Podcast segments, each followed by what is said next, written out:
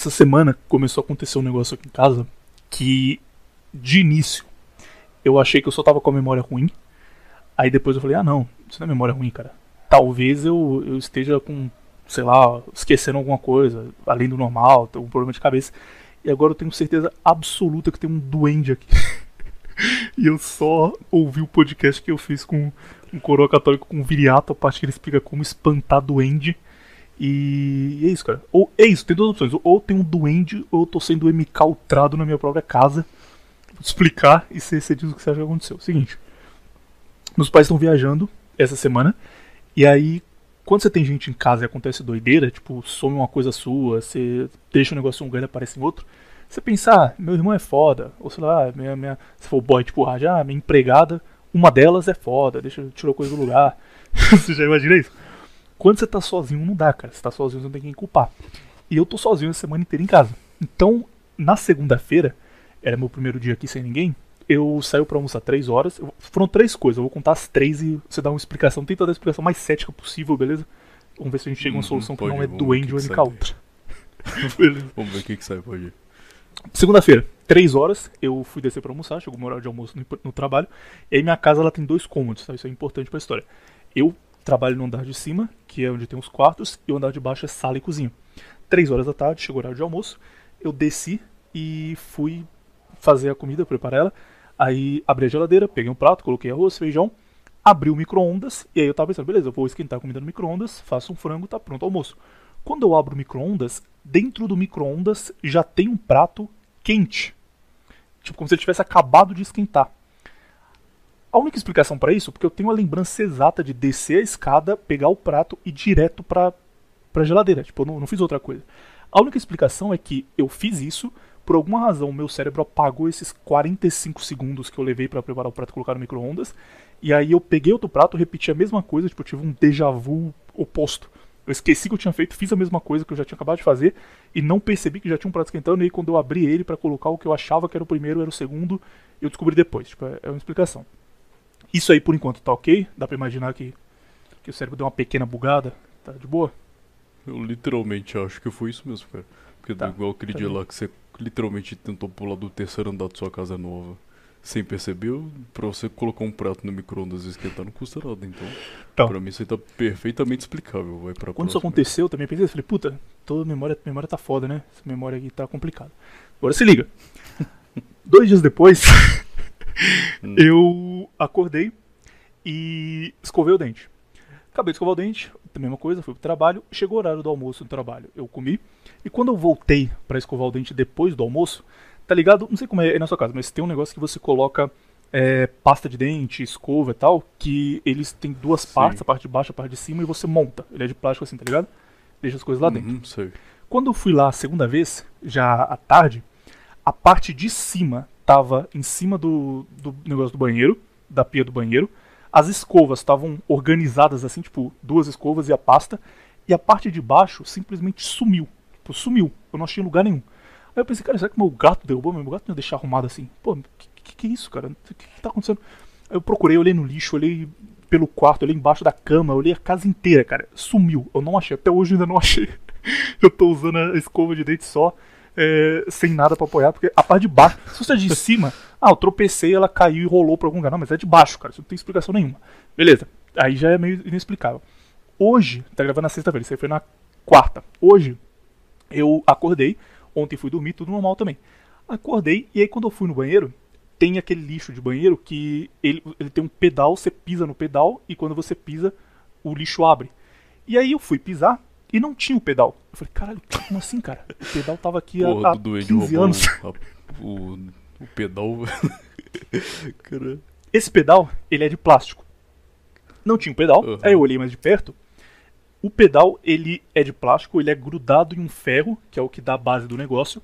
E é grudado, tipo, ele não é encaixado, ele é grudado, ele é tipo soldado em volta. Assim, Esse ferro- Tipo uma, tipo uma molinha que usa pra abrir. Isso, você pisa, ele sobe. Esse ferro, ele tá no lugar exato que ele deveria estar. Só que o plástico que vai em volta, ele que é grudado nele, sumiu também. Procurei, não achei em lugar nenhum. E não tem, tipo, nenhum resquício, como se ele tivesse quebrado, como se tivesse soltado, como se alguém tivesse pegado uma, uma pinça e tirado milimetricamente e deixado sem só o pedal. Tipo, não sumiu mais nada, só o pedal do negócio. E o resto continuou no lugar. E mesma coisa, cara. Aí nesse eu falei, tá bom, fiquei, tô maluco, tô maluco, não é possível isso. E aí eu dediquei a minha manhã inteira a procurar essa porra, cara. Eu olhei, tipo, na, na cozinha, tirei as panelas do lugar, olhei e falei, o que que tá acontecendo? E não achei. Agora eu tô com a casa sem negócio de guardar a escova de dente, metade dele. O meu banheiro não tem mais pedal no lixo, que também sumiu. E tipo, não posso culpar meu gato, não posso culpar nada, cara. Qual a explicação pra isso? Depois aconteceu, eu parei, eu falei, cara, ou eu tô maluco, ou eu tô sendo encaltrado pela CIA, ou tem um duende na minha casa. Aí eu lembrei que o coroa católico falou, não, porque os duendes eles somem coisas da sua casa e você não percebe, tem que fazer um ritual. Aí eu falei, eu ouvi o contravenção, ele explicou o que tem que fazer, tem que deixar uma comida e tal. Eu falei, beleza, vou fazer isso, fazer uma oração pra ver se resolve, cara. Qual a explicação lógica que você encontra pra três coisas assim numa semana, em cinco dias? Cara, a do pedal, realmente. A do pedal isso me impressionou, porque. Eu ia falar, ah, mas isso aí. Eu ia falar a mesma coisa do. Do. Como é que chama? Do prato de comida. Ah, isso aí você fez e esqueceu. Mas, cara, não tem lógica nenhuma você, você mesmo tirar o pedal do. Não o plástico do pedal do, da lixeira, sabe? Não é algo que você faria e simplesmente esqueceu. É algo que ninguém faz. Então não tem como falar que foi você, entendeu? Ah, não tem como falar, ah, foi você que tirou e você esqueceu. Não tem como. Realmente não tem como. Porque não é algo que você simplesmente faria do nada, entendeu? O prato de comida, ok. Você pode ir lá fazer o prato, colocar no micro-ondas e esquecer. Agora, o pedal da lixeira foi foi um nível além. Isso aí foi o que fez realmente parecer que tem duende na sua casa. Mas você não falou, você fez o ritual, você colocou a comida lá, fez a oração e resolveu o que Não, não, não fiz ainda não, porque tem que fazer à noite. Você vai dormir e deixa preparado. Eu tô com medo de fazer e, e aparecer alguma coisa, eu tô sozinho em casa, eu tô fudido. Acho que eu vou esperar amanhã. Aparecer, amanhã. amanhã aparecer mais doente. eu tô seguro. Aparecer mais doente, seu, seu pai e sua mãe voltam pra casa e não tem, não tem mais nada na casa. Os doentes roubaram tudo. Amanhã minha noiva vai estar convencer aqui. seu pai tem... e sua mãe que tem duende na casa agora. Amanhã minha noiva vai estar aqui, ela tem 1,50m. Aí eu faço e falo pra ela, ó, se aparecer um doente, você dá porrada nele, beleza? Você me ajuda. Se Tô aparecer um medo. duende aí, você, você me protege. Tenho medo de doente, se aparecer, você ajuda aí. Na explicação da, da lore pagã, existe duende também ou não? É doideira só? Cara, é coisa folclórica, né? Não duende exatamente, mas ah não, mas não tem nada a ver com isso de roubar coisa da sua casa. Caralho, será que eles estão só me zoando demais? tipo, eles existem e juntaram aqui. É, meu amigo. Ah, bora começar? Bora começar depois dessa história horrenda aí. Ah, cara, de literalmente aproveitar que você. Aproveitar que você contou disso aí, também vou aproveitar pra contar uma história que aconteceu comigo essa semana. Que eu literalmente percebi que eu tive um bug, um lapso temporal na minha mente, e eu só fui perceber isso agora, no final do ano. E vem acontecendo desde o meio do ano, cara. Eu não tinha percebido. Basicamente começou assim. é, a gente gravou com o Viriato, a gente falou lá coisa top coisas e top piores coisas que aconteceram no nosso ano. E, e eu ouvi aquilo, eu ouvi o podcast umas quatro vezes já, porque eu achei muito bom. Aí toda hora, as duas primeiras, as duas primeiras vezes que eu ouvi, nessa parte lá que a gente conta o pior e o melhor momento, eu comecei a achar estranho, cara. A minha parte. Mas eu não entendi o que, que era ainda. Eu falei, cara, não é possível. Se real- realmente é isso. Aí eu ouvi de novo mais uma vez. Aí eu ouvi minha parte com muita atenção. Eu fiquei ouvindo. Falei, cara, não é possível. É isso mesmo que aconteceu? Aí na terceira vez eu me liguei. Cara, lembra do acidente do meu irmão? Que, Uhum. que ele caiu da escada, ficou uma semana no. Uma semana no caralho, ficou vinte e tantos dias no, no hospital. Na mesma semana que ele caiu, foi a semana que você veio pra BH. E cara, eu percebi que o meu cérebro, até aquele momento que a gente tava gravando, ele simplesmente apagou da minha mente que essas coisas, até o. ti- Tipo assim, tudo que aconteceu de janeiro até o acidente do meu irmão, meu cérebro simplesmente apagou que aconteceu esse ano. Então, assim, pra mim, o acidente do meu irmão e você ter vindo em BH aconteceu ano passado, tipo 2020, entendeu? Entendi. É como se 2021 só tivesse começado Em junho. a partir do momento que meu irmão voltou pra casa, entendeu? E eu buguei completamente, cara. Eu falei, caralho, eu- minha mente realmente ficou. eu teve nem esse lapso você temporal. não. Você falou o que? Que foi coisa ruim mesmo? A garota A para. coisa. é, pois é, cara. Tipo, meu irmão literalmente quase morreu. Meu irmão fez uma cirurgia Mas, tipo, pra mim, tinha, a- o acidente do meu irmão tinha sido 2020, não 2021, entendeu? O E a pior coisa que eu você- falei foi da- Você falou do avô dele, imagina se ele soubesse isso, cara. Meu, meu irmão ficou na UTI fazendo uma cirurgia no cérebro, mas a pior coisa foi a garota. É, mas a pior coisa foi a brigar com a garota na net. Caralho, E, tipo, cara, só depois, quando eu realizei, eu comecei a perder muito, cara. Eu falei, caralho, eu realmente tive um bug de lapso temporal na minha mente, eu não percebi. Você tem memória de, de ano exato? Eu tenho zero, cara. Às vezes eu vejo os caras falando, tipo, o cara velho que tem banda, por exemplo. Ah, em 2012 a gente fez tal coisa, em 2013 foi um ano bom que teve. Pra mim, tipo, existe o muito no passado e o mais ou menos no passado, mas eu não consigo lembrar exatamente em 2018 o que aconteceu na minha vida, tá ligado? Não sei como Cara, depende. Muito, muito, muito. Se, se for algum evento signi- eh, significativo, sim.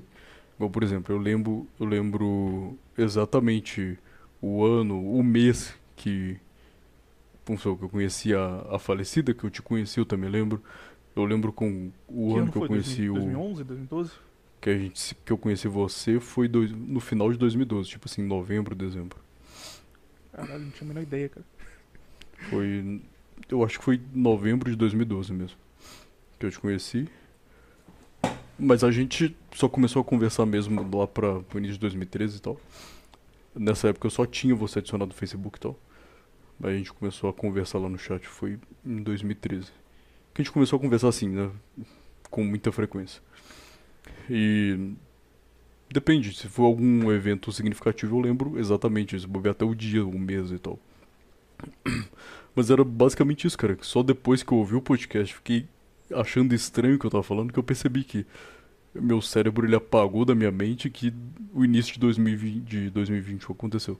Então, assim, o acidente do meu irmão e você ter vindo em BH, pra mim tava sendo em 2020, entendeu? Não 2021. Aí eu buguei completamente. Caralho. Então acho que dá pra trocar aí. O top pior momento de 2021 foi o acidente do meu irmão. E o top melhor momento foi quando você veio pra BH e pediu a sua, sua noiva em casamento. Aquele, aquele momento realmente foi top, top, top. Essa viagem pra BH foi muito, muito foda, cara, pra mim também. Tipo, quando você vai viajar pra um lugar, você fica criando na sua cabeça uma ideia de, ah, a gente vai em tal lugar, a gente vai fazer tal coisa. Também tinha feito isso. Uhum. Só que tudo que a gente planejou, tudo deu errado. tipo, vamos almoçar em tal lugar. Chegava lá, tava fechado. Bora. Tá fechado, tudo uma bosta. E mesmo assim foi bom pra caralho, cara. Tipo, teve. A gente ia jantar no lugar, não dava. A gente ficou uma hora andando de carro no centro de BH procurando um lugar pra comer. Nada demais, só que foi legal E não demais. achava cara. bosta nenhuma. Eu, tipo, bora em tal lugar. Aí eu olhava no, no Maps. Ah, parece que aqui tem um, um lugar aberto. Aí a gente chegava lá, nada. Tudo Aí, fechado. De BH vazio. A gente viu um, O foda- um poste e o foda que- do Sidoco não. O foda é que a época que você veio era, foi bem na época que tava de lockdown. Então, tipo assim, não podia abrir bosta nenhuma. Se você É. viesse, por exemplo, agora, no final do ano, dava pra fazer literalmente qualquer coisa, cara. Tá tudo aberto, tá tudo funcionando. Como tava meio no, Tipo, teve uma fase que abriu e aí depois fechou de novo. que Foi justamente quando eu cheguei. Então, eles não tinham atualizado ainda o horário das coisas do período que tinha aberto. Então você Sim, procurava no Google, tipo, churrascaria aberta, tinha lá 26. Churrascaria aberta agora em Belo Horizonte, venha conhecer. Aí a Ah. gente ia, chegava lá e era feito de palhaço, tudo fechado. Tudo fechado. A gente foi no shopping, aí chegou no shopping, tipo, todas as, as lugares pra comida, pra alimentação tava com a corrente em volta. pra ninguém Ah, igual sentar. aquele, aquele dia lá que. No último dia lá que a gente foi sair pra. Saiu eu, você, a Deza, o namorado dela e tal. E. Aí a gente foi num restaurante, só, só entregava marmita. E não avisava nada no site. No site tava lá, tá aberto, funcionando. Chega na porra do restaurante, só entrega marmita. Só... Aí, tipo, se a gente fosse comer lá, ia ter que ficar nós tudo do lado de fora do restaurante com a marmitinha na mão, sentado no meio da rua. A gente achou E- também que o cara era foda, hein? O cara, tipo, ele na frente, ele deixou as mesas tudo pra cima, assim, não deixou nada Sim, era o que eu tava aberto. Aí quando você chegava, tinha um bequinho assim que você virava e era um restaurante aberto com criança no pula-pula, doideira. Sim, o cara, o cara foi muito gênio. É porque assim, a entrada do. Pra quem não tá entendendo, a entrada do restaurante é tipo uma varanda, tá entendendo? Uhum. E que dessa varanda dá pra ver dentro do restaurante, que é de vidro. O cara ele foi um gênio que ele colocou. Ele, ele juntou todas as cadeiras do restaurante na frente da varanda. Então, assim, do lado de fora você não via dentro do restaurante mais. Você E só via deixou- cadeira. ele Fez muito bem, tipo, ele deixou a luz apagada, aí você passava de carro, Sim. não tinha ninguém, você não via a gente passando as suas Tanto que a gente cima. passou de carro lá umas três vezes e a gente não viu que nada. tava aberto. A gente falou, ah, essa bosta tá fechada, vamos embora. Aí a gente falou, não, bora passar lá só pra ver se ele tem comida pra pegar e levar pra É, casa. pelo tipo, menos. na casa do é, lado. Aí é, quando a gente chega, em casa alguma coisa. Olha assim, são uns moleques correndo, brincando de pega-pega. A gente, cara, que loucura é essa, cara? Você vai aproximando, você começa a ouvir um barulho de multidão do nada, assim, você fala, caralho, que porra é essa? Na hora que você passa a primeira fileira de cadeira, tá um monte de gente comendo, cara. Eu falei, porra, genial. Apenas doideira. Esse cara é o top E, de cara, BH? Aquele lá é um dos meus restaurantes favoritos. Você gostou da comida de lá? Gostei demais. Nossa, lá é muito bom mesmo. BH Próxima vez você vier, também. cara. Próxima vez você vier, tem um outro restaurante que é aqui perto também de casa. Que, tipo assim, é pelo menos duas vezes melhor que aquele. Só que ele é mais caro. Mas vale muito a pena ir lá também. Quando eu tava em BH, comi, comi açaí também pela primeira vez e meu amigo é bom demais, tá doido. Ah, é, cara, foi a primeira vez que eu comi açaí, né? Você nunca tinha comido antes. Eu tinha comido na escola, mas é. Tipo, era ah, não, aqueles. de, não, tem nem Aqueles comparação. açaí que vende na rua, tá ligado? Não, esse Passa um pelo amor de carrinho. Deus. E outra coisa, em São Paulo tem desse tipo igual tem aqui, tipo assim, que vem, que você escolhe, ah, eu quero com leite em pó, creme de leite ninho, Nutella, morango, ou ele já vem, como é que é? Tem, eu achei um aqui, só que. Aqui é açaí gourmet que chama, então é caríssimo. tipo, tem Não, aqui também. normal. Tanto que o nome do lugar lá que a gente pediu chama Mr. Açaí Gourmet, Ah, tá. mas então o preço é tranquilo. É o preço normal aqui, entendeu? Aqui, tipo, tem o açaí que já vem pronto, que é mais baratinho. E aí esse daí que você monta é só em açaí gourmet. é Ele vem pra mais caro. é. Mas é bom, cara. Meu amigo. Achei que, que ia ser um negócio normal, entendi, porque o Raj mandava açaí todo dia há um ano atrás. Na minha dieta atual, o, o Hermetic ele falou pra uma vez na semana eu colocar alguma coisa que eu gosto muito, de preferência alguma coisa muito doce, pra repor o estoque de glicogênio que eu vou perdendo durante a semana. Aí, obviamente, já sabe o que eu vou colocar, né? Açaí, óbvio. Bom pra caralho. Bora começar os e-mails? Bora começar os e-mails. Pode tem um negócio, cara, aí. que quando a gente tá fazendo revista semanal, tem abertura, que é falar que dia de novembro a gente tá gravando. E tá começando a revista semanal do Amigo Pecuarista. Menefrego tem o Menefrego Podcast, da Tebaio lá do, do Contraversão. Nesse aqui a gente não tem, cara, porque é um um quadro diferente, não dá pra tratar com revista semanal. E aí eu tive uma ideia de fazer um bagulho inédito na interweb, que como a gente vai ligar um microfone e falar coisas, a gente pode chamar de EAE, e aí a gente coloca um hashtag, o número do quadro. Boa, EAE, vai ser o EAE hashtag 1. Boa. E aí hashtag 2. Isso é inovador, cara. Eu, não- eu não, nunca vi isso aí na internet. Com EAE hashtag número do muito porque a episódio. gente vai quebrar uma barreira foda, mas tem um potencial aí pra esse nome EAE. Enquanto É o mais um cinema tá quebrando a quarta barreira, a gente tá quebrando a oitava barreira com, esse, com essa inovação aí. nome. Digo, Então, então, beleza. EAE, hashtag 1, bora. Você tá começando o EAE hashtag 1. Pedimos pra turma web enviar e-mails aqui. Temos 27 e-mails. Alguns caras mandaram tipo 6 e-mails seguidos, mas beleza, vamos, vamos, não tem problema. É tipo um filho da puta aqui chamado Cebolinho Xirra. O cara simplesmente é macaco, não sabe mandar um e-mail só. Mandou Ele seis, mandou- mas beleza. E os e-mails deles são tipo, ele não escreveu nada no corpo do e-mail, e aí o título de um e-mail é Como arrumar um emprego. o título do segundo e-mail. Gostei de saber que você gosta de Tyler The Creator. O título do outro e-mail. Ele foi mandando e-mail assim, eu ia escrever a mensagem. Ele só mandava o título, não, não tinha mensagem, era só o título com a pergunta. Qual assunto você queria no canal Parabelo?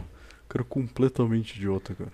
Além vamos disso, a- três pessoas diferentes mandaram no Telegram mensagem na, na DM e falaram, ó, eu não, não, não consegui mandar e-mail, é muito difícil mandar e-mail. Aí, se você for um CEO de uma empresa foda, beleza, tá desculpado. Senão você é simplesmente preguiçoso.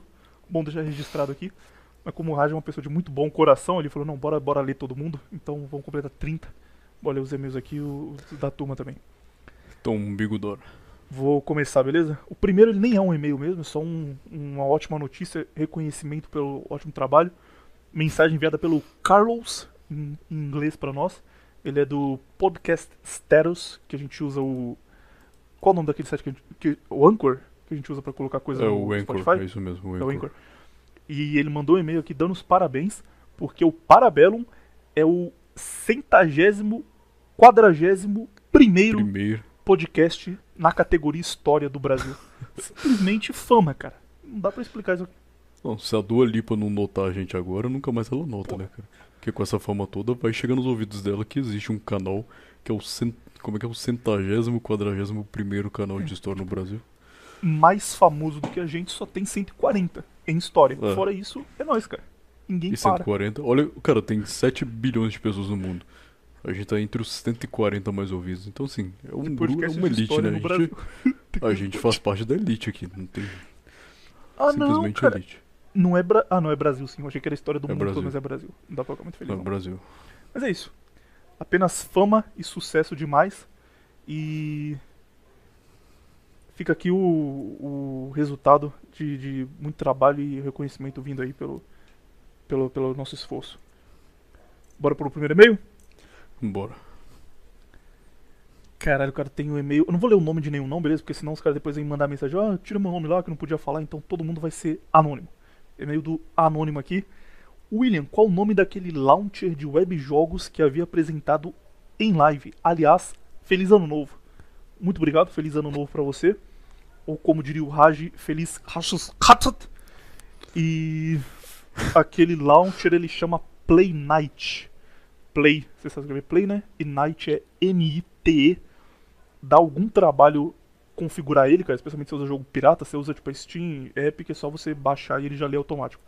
Se não, você tem que salvar o executável, dá um certo trabalho, mas depois de pronto, você consegue jogar todos os seus web jogos como se eles fossem originais, com fotinha e tudo, e, e é bonito demais, vale a pena. Lê o próximo aí, Raj? Bora fazer cada um, cada um lê um. Torcer pros meus serios mais curtos. Todo mundo vai ser anônimo, é, anônimo então, né? Tá. Inve- Não, bora inventar o nome, fica maneiro.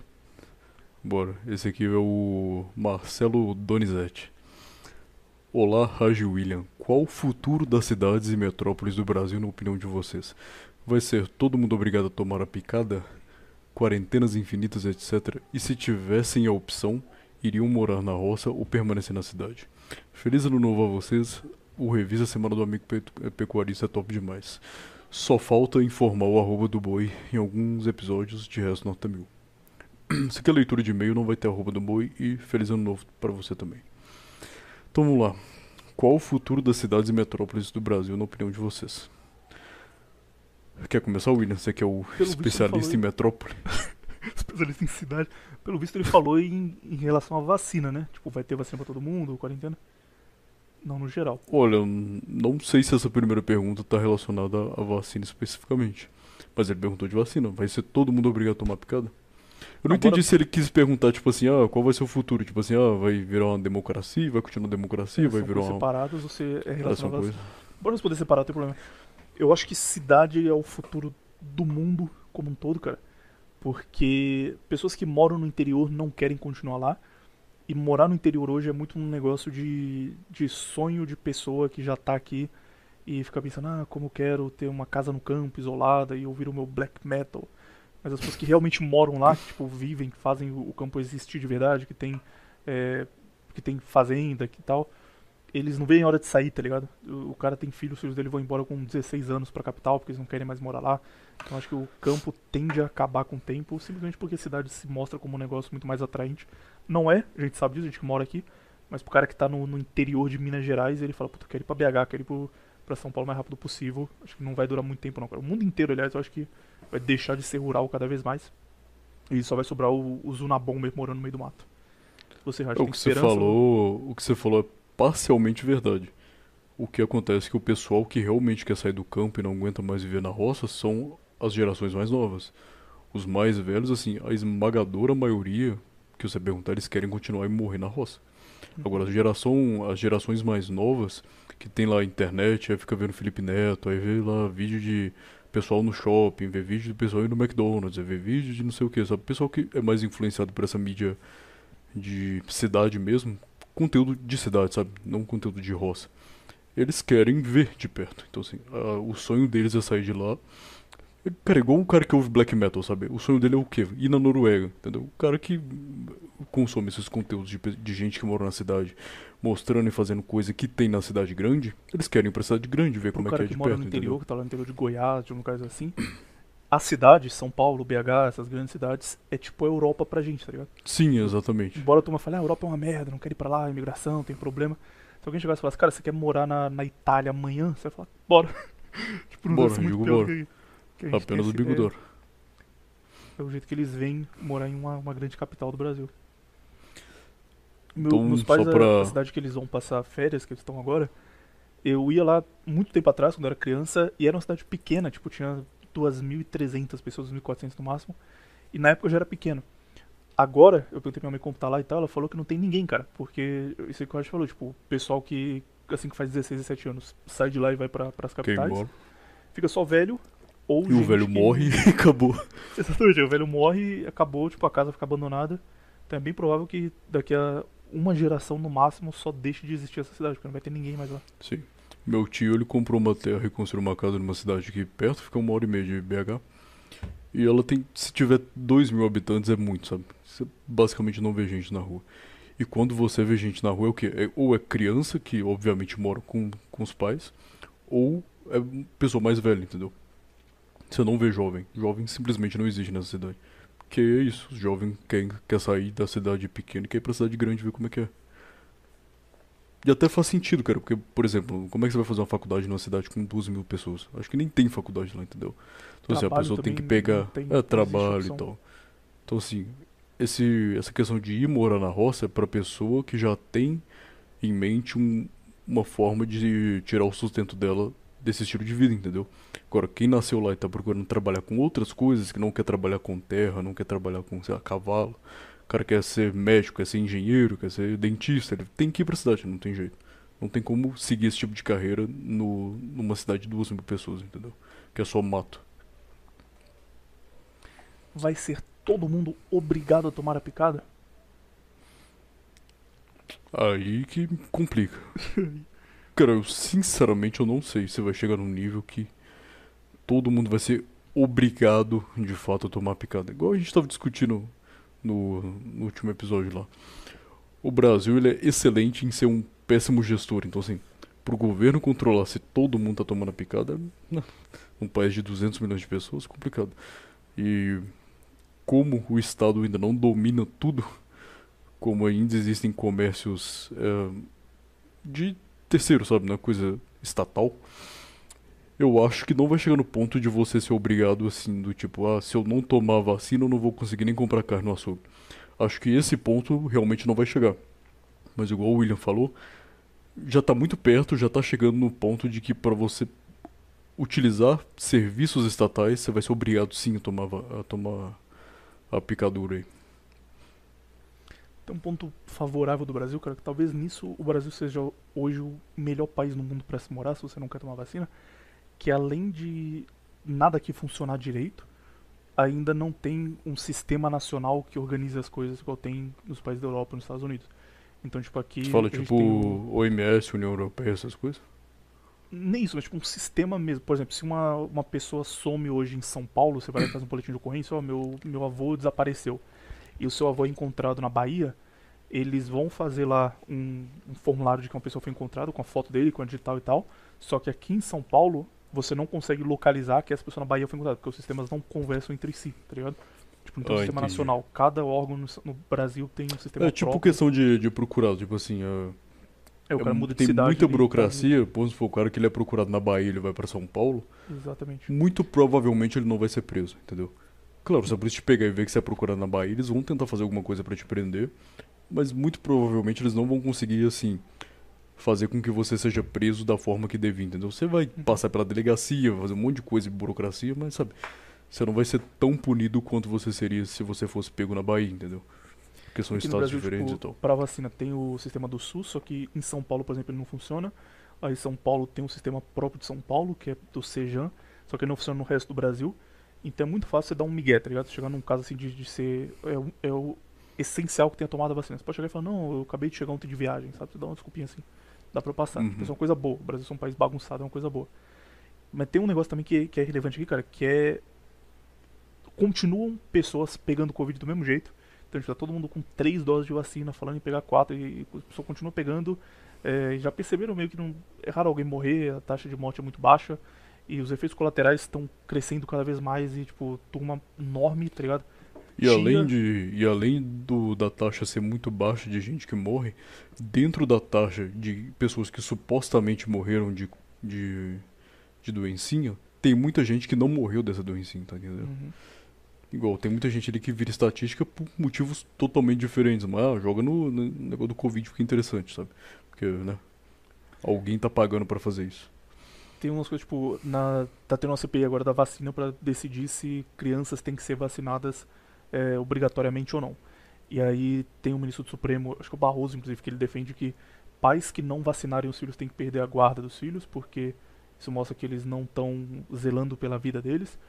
E aí, tipo, o principal é, argumento contra a vacina, que é defendido pela, pela turma que é contra o passaporte, é que isso assim, considerando números oficiais que a OMS usa para falar de quantas pessoas morreram e números oficiais da Pfizer de efeitos colaterais. Tem tão, tão poucas crianças morrendo oficialmente de Covid, ainda que as que dizem que realmente morreram, de considerar que todos os casos são reais, que para cada uma criança que você salvar de morrer de Covid, vacinando todas, você mata 117 por efeitos colaterais de vacina. Então, tipo, é uma conta que não bate de jeito Uhum. nenhum, tá ligado? Você tá matando 116 pessoas que não precisavam morrer para salvar uma. Pra salvar uma. Pra salvar É. uma. E, e, tipo, isso é um negócio que tá tendo relevância agora, da turma compartilhando no zap.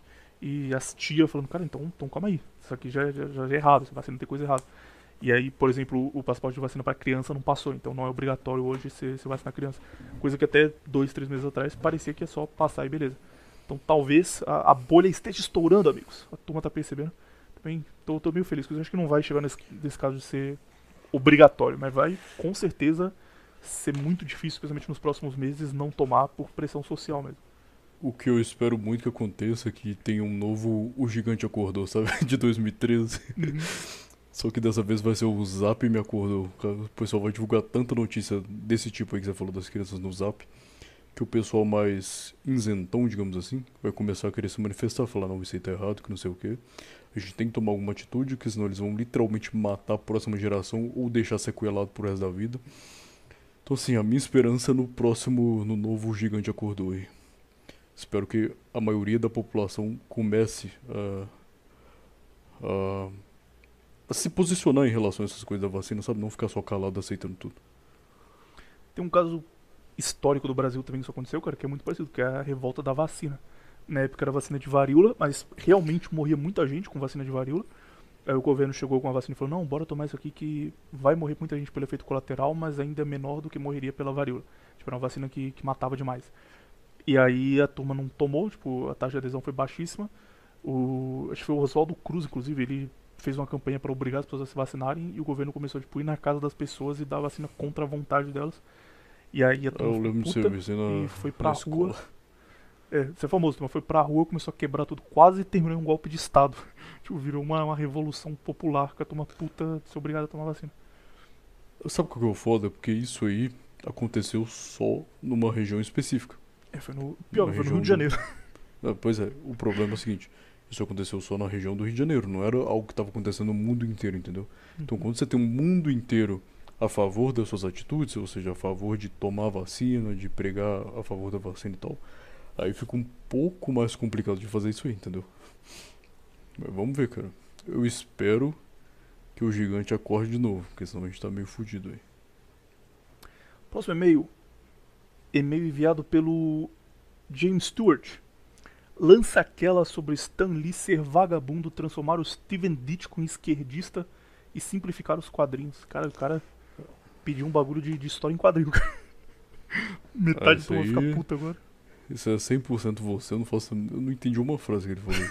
Boa sorte. Não, mas que é, é simples. Sabe quem é Stan Lee? O cara que, que. Sei, o cara da, é o da Marvel ou da DC? da Marvel. Da Marvel, né? O Stan Lee, ele é, ele é judeu, primeira parte, vocês já vão entender Ah, por tá, é não, tá, acabou o e-mail, já, já explicou tudo. Já, já tá explicado porque que ele transformou tudo em esquerdista Não, e calma aí, cara. vai mais a fundo. E ele, na época que ele trabalhava na Marvel, ele era tipo o diretor da Marvel. Ele nunca foi o dono mesmo, ele era o cara que comandava tudo. E aí ele tinha desenhistas muito bons, especialmente o Steven Ditko e o Jack Kirby. Os caras eram geniais, tipo, eles desenhavam bem pra caralho, eles faziam um roteiro. Geralmente quando você faz um quadrinho, você tem um cara que desenha, um cara que faz a arte final, um cara que pinta, um cara que faz o roteiro, é tudo separado. Esses caras, eles faziam um roteiro, desenhavam, pintavam, faziam arte final, faziam tudo. Tipo, eles sozinhos faziam um quadrinho em, em 3, 4 dias. E o Steve Ditko e o Jack Kirby começaram a criar muita coisa foda. Tipo, eles criaram o Surfista Prateado, Homem-Aranha, o Quarteto Fantástico. Só que como eles trabalhavam pra Marvel, era o Stan Lee quem apresentava isso pro público. Então o cara tinha uma ideia foda, fazia um negócio, o Stan Lee ia lá e falava, olha aqui o que eu acabei de inventar, galera. E aí ele pegava os créditos por ter criado essas coisas. E os caras não ligavam muito porque, tipo, eles trabalhavam muito, eles ganhavam salário e pra eles era só um trabalho. Tipo, o quadrinho na década de 60 era um negócio pra criança, era literalmente criança de, de 8 a 12 anos. Eles nu- nunca imaginavam que ia ter série de TV, que as famílias dele poderiam se aposentar disso no futuro. Pra eles era só um bagulho passar o tempo. E aí, o que fez acontecer uma, uma ruptura com esses caras foi o seguinte: o Stan Lee, ele era muito de esquerda, porque era da turma, né? Ele queria forçar essas pautas pro, pra criança já muito jovem. E o Steve Ditko, especialmente o Jack Kirby, eles eram muito conservadores. O Jack Kirby ele era assim, ultra conservador, sempre se posicionou quanto a isso. E aí o Jack Kirby, ele criou um personagem que é o Surfista Prateado, e a ideia dele com o Surfista Prateado era criticar a juventude americana, porque eles falavam muito sobre usar drogas, sobre aborto, sobre essas coisas.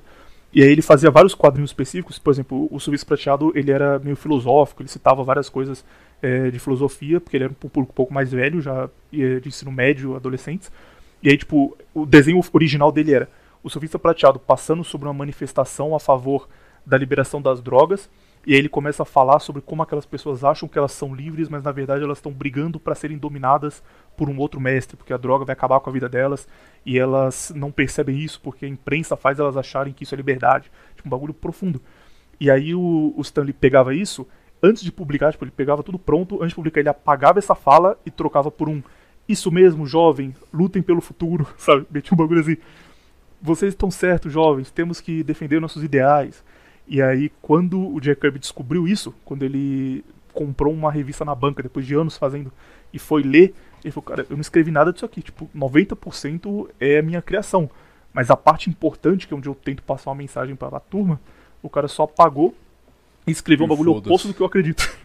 O cara só apagou e enfiou o dedo no meu cu e foda-se. Eles ficaram putos e saíram da Marvel. Aí o, o Stanley, Stanley não, o Jack Kirby foi pra DC, tiveram uma briga foda nisso.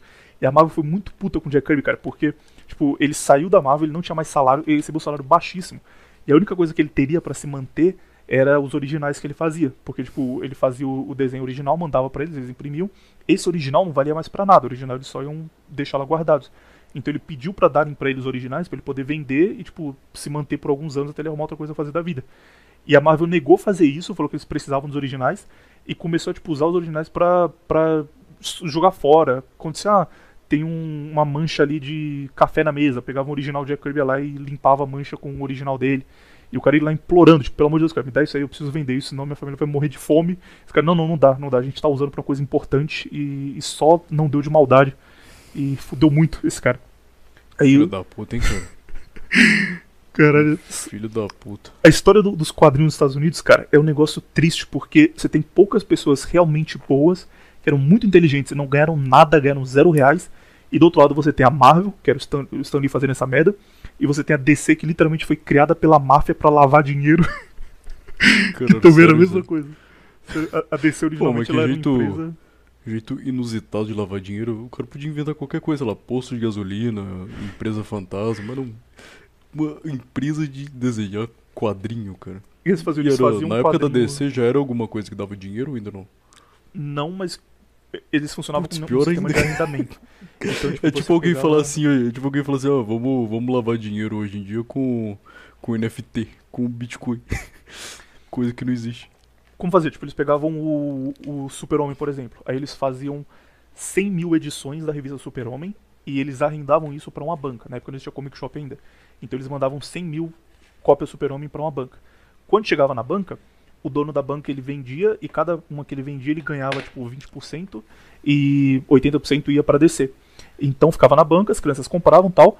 E aí, ou eles combinavam com o cara de, ó, a gente vai comprar um. va- vai mandar alguém pra comprar várias, se o cara fosse de confiança, ou eles só iam mandando gente lá comprar mesmo. Aí chegava o cara e falava, ah, eu quero 10 mil cópias do Super-Homem. O cara, cara, 10 mil? O vai fazer com isso? Não, não, quero, vou vender em outro lugar. Aí o cara Não, da banca não. vendia, ele não, não tinha problema.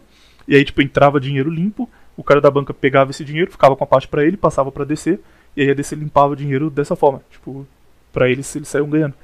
E até hoje tem tipo um monte de coisa da DC que são as histórias em quadrinhos mais vendidas da história e simplesmente Tudo ninguém de leu. de dinheiro. Ninguém leu, é tudo de dinheiro.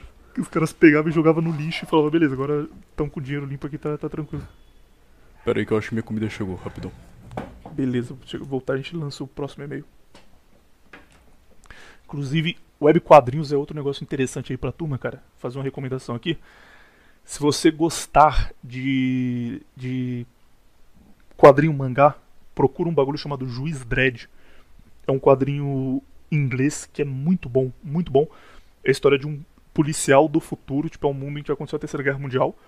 Aí aconteceu um, um acidente nuclear em que o mundo inteiro foi dizimado e sobraram megacidades, que são cidades ultrapopulosas, onde tem fome e desemprego pra caralho, muita gente morando uma em cima da outra.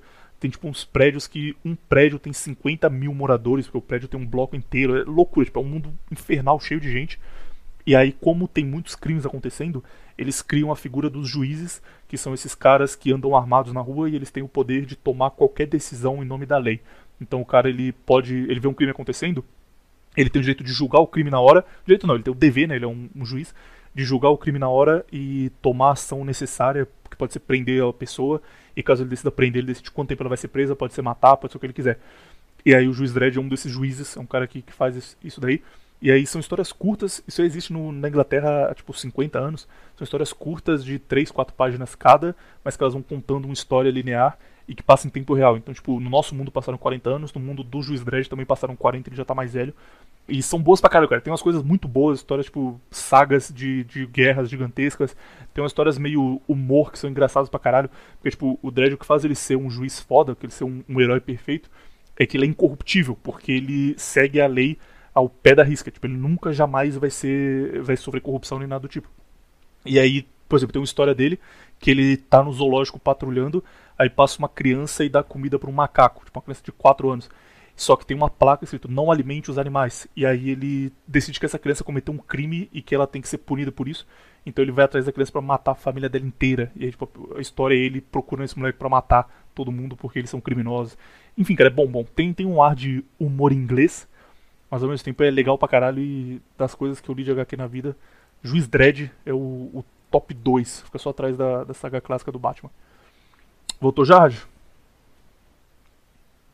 Puto, Raj desapareceu. Vou continuar rendendo o bloco aqui. uh, procurar um e-mail que não tenha que não tenha necessidade do do Raj participar. Puta. Bom dia, tal do Raj. Não, isso aqui não vai dar. Beleza, e-mail do Danonymous. Pesquisem Rotation Plasty. Deixa eu ver isso no site do Google agora. Rotation Plasty é uma cirurgia para que plástia de rotação. Pôr no Wikipedia aqui dá pra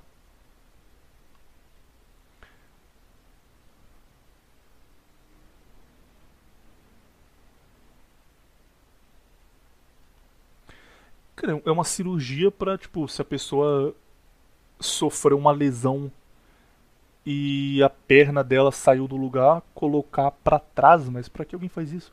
A pessoa fica com uma perna virada para trás e uma perna normal. Voltei. Tá. O que você tá falando aí, maluco? Já leu não, o próximo tava, e-mail? tava lendo e-mail que não precisava de você para responder. Eu li um, li um, o cara fala: pesquisem rotation plasty. Cara, é eu pesquisei isso, cara. Um negócio de perna, sei lá, muito bizarro. É, demais, tipo, é uma cirurgia que. Quer dizer, não demais não. Tem, mas é uma cirurgia que a perna da pessoa fica pra trás, mas pelo visto hum. aqui é um hum. bagulho médico pra quando não dá pra pôr direito, quando a pessoa é amputada e tal. Enfim. Próximo e-mail. É. Ah não, é você que lê agora, né? Pode ler que eu tô comendo aí. Beleza. Eu respondo. E-mail enviado pelo Marinho dos Santos. Olá, amigos. Estou muito triste e desempregado. Meus pais tomaram picada e estou muito triste pela saúde. Estou realmente pensando em me auto-churrascar e tomar aquela coisa. Caralho, que tristeza, cara. Cara, porque que tudo que acontece, tipo assim, todo problema que os caras têm na vida, os caras estão pensando em me churrascar. Literalmente todo problema, cara. Essa geração nossa é muito, muito viada, tá maluco. Ele, tipo, nem é como se acontecesse alguma coisa, tá ligado? Não é que os ah, pais então. dele morreram e ele tá, tipo, ele tá com medo que aconteça. Ah, e ele vai se churrascar porque ele tá com medo que aconteça. Talvez meus Literalmente pais um, um boiola. Não, calma aí, porra, não faz isso aí pro cara, né? Que isso? cara, o cara manda me, me ajuda, eu tô deprimido. Acho que você é um boiola também, pô. oh, realmente. Ele tá numa situação ruim, mas não deixa de ser boiola. Tá lidando com a situação como se fosse um boiola. Exatamente. Você vai falar pros seus pais que você não vai tomar e vai explicar o motivo. Precisa dropar Black Pill também, ficar, olha, olha aqui esse, esse artigo e tal. Você explica, eu não vou tomar porque minha saúde é muito importante pra mim, eu não vou tomar um negócio que não, não acredito que funciona. E só, cara, eles não vão. Eles não vão te expulsar de casa, eles não vão. Não vão te espancar se você não tomou. Tá de boa. Agora a questão do emprego, William, você que é profissional em mandar currículo, dá uma dica pro cara. o cara conseguir um emprego de boa aí. Eu, eu vou mandar dica daqui a pouco, porque um dos e-mails do Cebolinha, um dos 26, foi como conseguir um emprego. A gente já dá umas top dicas.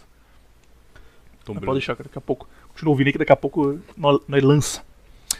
É, continua aqui enquanto você come, beleza? Se terminar aí, avisa. Não vou demorar, aquela lasanha é muito grande. Isso aqui é longo, dá tempo. Comentário do Vandersar. Bom dia, boa tarde, boa noite, queridos William, Manny e Raja Samar. Sou um velho seguidor das sombras, acompanho desde os primórdios da coisa. Fiz parte do primeiro server no Discord, mas depois dele não fiz parte de nenhum dos outros grupos subsequentes. Faz bem, cara, ficar longe mesmo que só tem maluquice. Perdi contato com vários web amigos por conta disso. Parte da culpa é minha por não ter um nick fixo. Anyway, venho por. Cara, anyway é muito 2012, né, cara? Anyway. Muito Tumblr. Anyway, by the way, whatever. Caralho. É tipo mandar also, tá ligado? Also, vírgula. É igual alguém, Esse ainda faço igual ainda. um host do... Tem literalmente um host de um programa que, que o pessoal vai ouvir que manda os todo, todo dia. Also e negralha, o cara só manda isso. Negralho é o mais top. Negralho eu apoio. Anyway, venho por meio deste e-mail literalmente contar uma história de vida e pedir conselho não só a vocês, como a todos os ouvintes aí. Isso vai soar pretencioso, mas tomei a Red Pill muito novo, por assim dizer. Hoje em dia tenho 23 anos, que é pouco, eu sei. Continuando. Continuando completamente avulso no meio. Que é pouco, eu sei. Continuando. Mas graças à bolha criada no começo dos anos 2000, em casa tivemos acesso a um computador cedo. Daqueles brancos com a tela ridiculamente grande, tubão. Cara, esse aqui era brabo, cara. Que você colocava uma capinha de plástico em volta nu. Esses era louco. Também tinha uma desse. Primeira vez que eu joguei Diablo 1, foi num computador desse e me caguei todo nas calças. Você tinha capinha de plástico de botar no teclado Não, pra não tinha sujar? capinha de plástico não. Caralho, Era então- um computador branco, mas não sujava, ficava... Esse era o original PC doido. cara. Só os, os mais bravos, sabe? Uhum. Era lento e tinha, sei lá, 50 de RAM. Esse foi meu PC por anos, amigos, e com ele aprendi muito. Eu era uma criança agitada, introspectiva, weirdo para as... Caralho, cara mete um... Você viu, foi escrito pelo Viriato, com certeza. Weirdo Pode para todas as programa? ao meu redor. Fiz poucos amigos, mas todos eles dignos da alcunha. Graças a esse acesso à rede e esses laços específicos que tive com meus amigos, com 13 anos nós já conversávamos e falávamos sobre a Segunda Guerra com outra perspectiva, se é que me entendem. Não quero me passar por gênio, até porque tudo que eu fazia nessa época era literalmente cringe. Anyway, herdei dessa época. Ele mandou o anyway, cara. Eu falei que era. Anyway, herdei dessa época um inglês que se tornou fluente com os anos, e a visão de que a perspectiva que me apresentavam era distorcida, que o frame ensinado era enganador. Caralho, cara, literalmente um boiola mandando e-mail pra gente. Não sabia que tinha ouvinte gay no, no programa. e não verdadeiro. Tô me sentindo no, no curso de marketing, tá ligado? ah, isso aqui foi. Teve um dia, cara, que eu tava no, num churrasco que o Viriato tava também, e alguém falou um negócio engraçado, tipo, sei lá, o cara falou assim, ah, zá, zá, zá, e era a mãe dela, ah. Aí o cara virou e falou, ah, bela hot take, amigo. Meu Deus do céu. Hot Eu dou um take. tapa na cara. Eu dou um tapa na cara dos malucos. Caralho, o cara mandou um hot take, cara. Meu amigo. Enfim, bora continuar. O seu e-mail tá bom, cara. Apesar das web zoeirinhas por você usar termos de 2012, você tá, tá interessante até Temos aqui. do Tumblr. O que me tornou um adolescente jovem adulto que, apesar de disfarçar e se adaptar, não encaixa nos moldes e necessidades que devemos ter para viver em sociedade. Tenho certeza que os amigos aí se identificam. Não, cara, que eu e o Raj somos perfeitamente normais, cheios de amigos e friends e curtição e Uhum. balada toda semana. Cara, naquele foi ele falou: Tenho certeza que os amigos aí se identificam. Três pontos. Talvez. Tipo, ele quebrou a expectativa, tá ligado? Tem Foi bem. certeza, mas talvez só. Mas estar nessa egrégora, ou melhor, estar fora dessa egrégora, especifica, nem eu tenho certeza de que egrégoras são essas.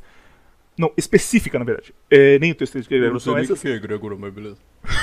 Me possibilitou um vislumbre, o encaixe entre os mundos, porque essa tão famigerada Red Pill pode nos levar para um lado tão ruim quanto a Blue Pill, que supostamente nos leva à ignorância. Que é verdade, cara. Quanto mais Red Pillado, mais triste.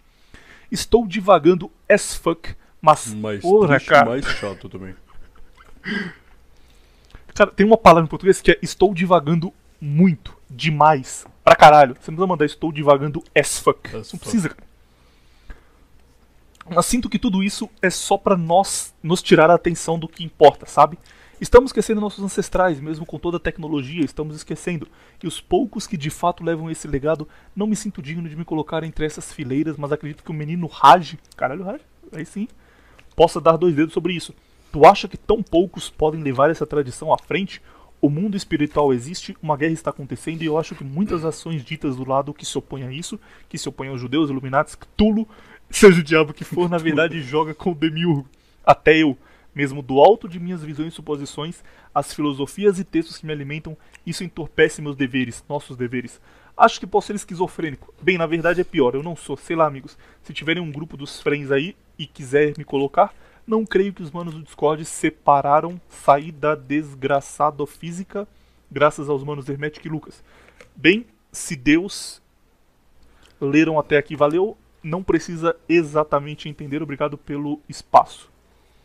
Cara, no, no site do Telegram tem um grupo do. do. Qual é o nome do nosso canal mesmo? Parabelo.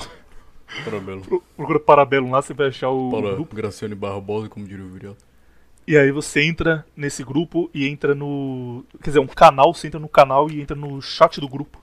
Que a turma tá lá, você vai, vai fazer web friends. Puta e-mail, cara, longuíssimo. Primeiro, o que, que você, você acha aqui da, da questão de você tomar Red Pill? Você fica muito mais triste do que se você fosse literalmente blupilado ouvindo Bora Bora Artilheiro no, no seu carro enquanto você vai pro jogo do Mengão. Cara, não é que você tomar Red Pill você vai ficar mais triste, porque o que eu mais vejo é, cara. Ah, odeio esses termos, cara. Fico me sentindo um imbecil falando, mas esses caras normais. as pe- As pessoas normais que vocês consideram normais, elas também são tristes. Então, assim, não é só porque você ficou diferentão aí que você. É o único triste da, da história, entendeu? E. Ele falou a questão dos ancestrais lá. Cara, você vai. Se você souber a tradição, você consegue levar ela até quando você estiver vivo. Então, tipo assim, você consegue passar para sua esposa, para os seus filhos e tal. Talvez os seus filhos passem para os seus netos, etc. Mas não é algo. Não é como se você fosse, ah, levar essa tradição para até daqui 900 anos. Você não vai conseguir mesmo, não, cara. Ainda mais no, na famosa era da informação e tal. Que tradição oral, essas coisas já não existem. É tudo na net, e na net você acha literalmente um monte de merda. Então, basicamente isso, cara. O que mais que tinha pra responder dele? Era só isso mesmo. Próximo e-mail sobre mulher. Mulher Histórias não leu o nome. Enviado pelo Steve Gerrard. Tô escrevendo isso 100% de improviso e, Raj, talvez se lembre que eu pedi um conselho escaralhado sobre a garota da Califórnia lá, mas eu cheguei nela e deu bom, mas ela é literalmente a mulher mais bonita que eu conheci e me relacionei. Mas ela simplesmente voltou pra casa dela e eu fui pra outra cidade aqui na viagem, simplesmente. Caralho, que loucura, o que aconteceu aqui, cara?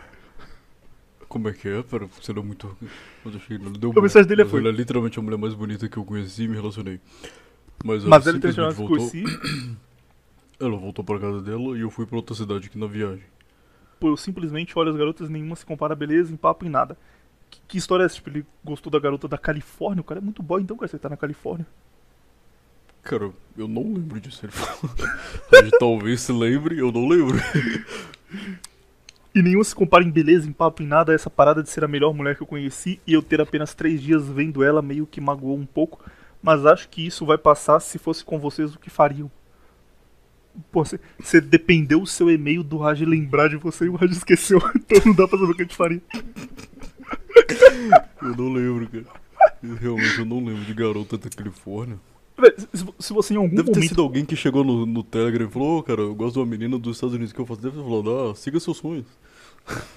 Não, mas ele disse que ele, disso, que ele ficou com ela por três dias. Se por algum motivo você ficou com uma mulher na Califórnia por, por três dias, cara, você não tá mal. Não vem reclamar não, pô. Não. Você, você tá em um, em um país top, tem grana, você não é pobrão.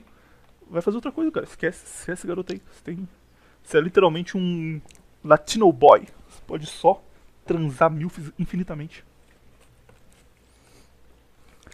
Lança um sotaque de Rick Martin, você vai virar o rei da Califórnia em dois dias. Bora ler um do, do site do Telegram, continuar nos e-mails. Bora ler um no Telegram. Beleza. Esse daqui é muito parecido com o que o cara também mandou, mas ele falou da, da mãe, então bora complementar. É, A pergunta é: Muito prazer, vou enviar por aqui, tudo bem? Tudo bem, digo bora. É, No último e-mail, não, desculpa.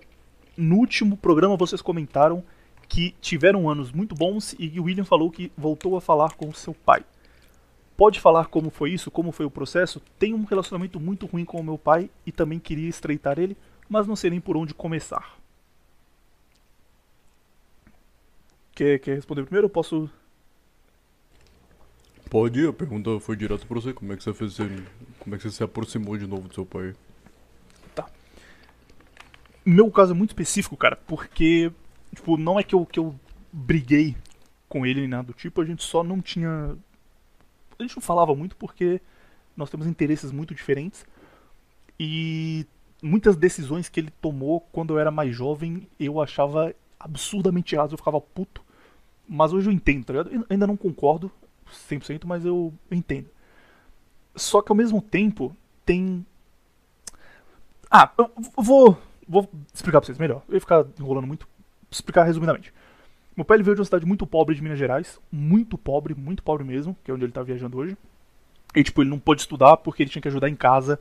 Era um lugar tão pobre que, tipo, os irmãos dele morriam por doença simples, porque não tinha tratamento, não tinha médico perto. Então ele teve 16 irmãos e 11 morreram. Tipo, morreram criança ainda, sobraram 5. Então, tipo, foi uma infância muito, muito fodida. Aí, quando ele já tinha 13 anos, ele foi trabalhar em Diamantina, que é uma cidade um pouco maior. E a ideia é que ele ia trabalhar lá com o irmão dele um pouco mais velho. E esse irmão mais velho, os dois juntos, iam mandar dinheiro pra casa pra ajudar meu avô, que na época já tinha outros filhos mais novos. E aí também deu errado pra caralho. Tipo, teve um acidente. Ele trabalhava com extração de diamante em Diamantina, que é uma cidade do interior de Minas. E aí teve um acidente na, na mina onde eles trabalhavam. E esse meu tio, que era o irmão mais velho do meu pai, ele é o segundo mais velho, é, morreu no acidente. Então ele ficou sozinho numa cidade que ele não conhecia. Tipo, não tinha ideia do que ele ia fazer da vida, não conseguia voltar mais pra casa, porque sério, devia ter vergonha de voltar pra casa e contar Caraca, o que aconteceu. merda. Então ele veio pra São Paulo.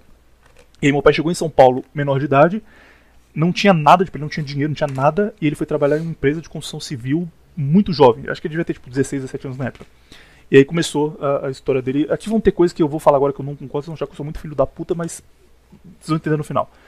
Aqui em São Paulo, ele trabalhava em uma empresa e ele morava nessa empresa, fazia tipo. Qualquer, qualquer trabalho que aparecesse era em construção civil, né? Mas ele pintava, fazia. colocava asfalto, qualquer coisa e morava na empresa em troca. É até meio comum isso, os caras virem de outros estados e morarem aqui. E aí foi passando tempo, quando ele já tá mais velho, ele conheceu minha mãe. E a vida inteira dele, como ele veio de, um- de uma família muito pobre, ele ajudava muito pessoas que, que eram pobres também aqui em São Paulo, mesmo quando ele foi melhorando de vida. Então ele juntou dinheiro, comprou uma casa, aí foi a época que eu nasci. E quando eu tinha uns 3, 4 anos, ele já tava melhor de vida, tipo, a gente já tinha a nossa casa que a gente morava e ele tinha comprado uma outra casa que ele deixava alugada.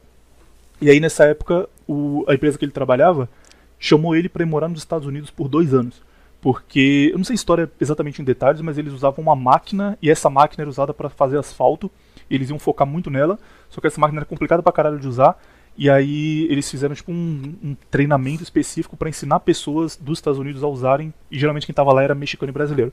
E os caras não conseguiam, porque o treinamento era inglês e ninguém conseguia explicar direito. E como meu pai aqui no Brasil, ele já usava tipo, ele já era craque nela. E ele ficou especialista em trabalhar com essa máquina.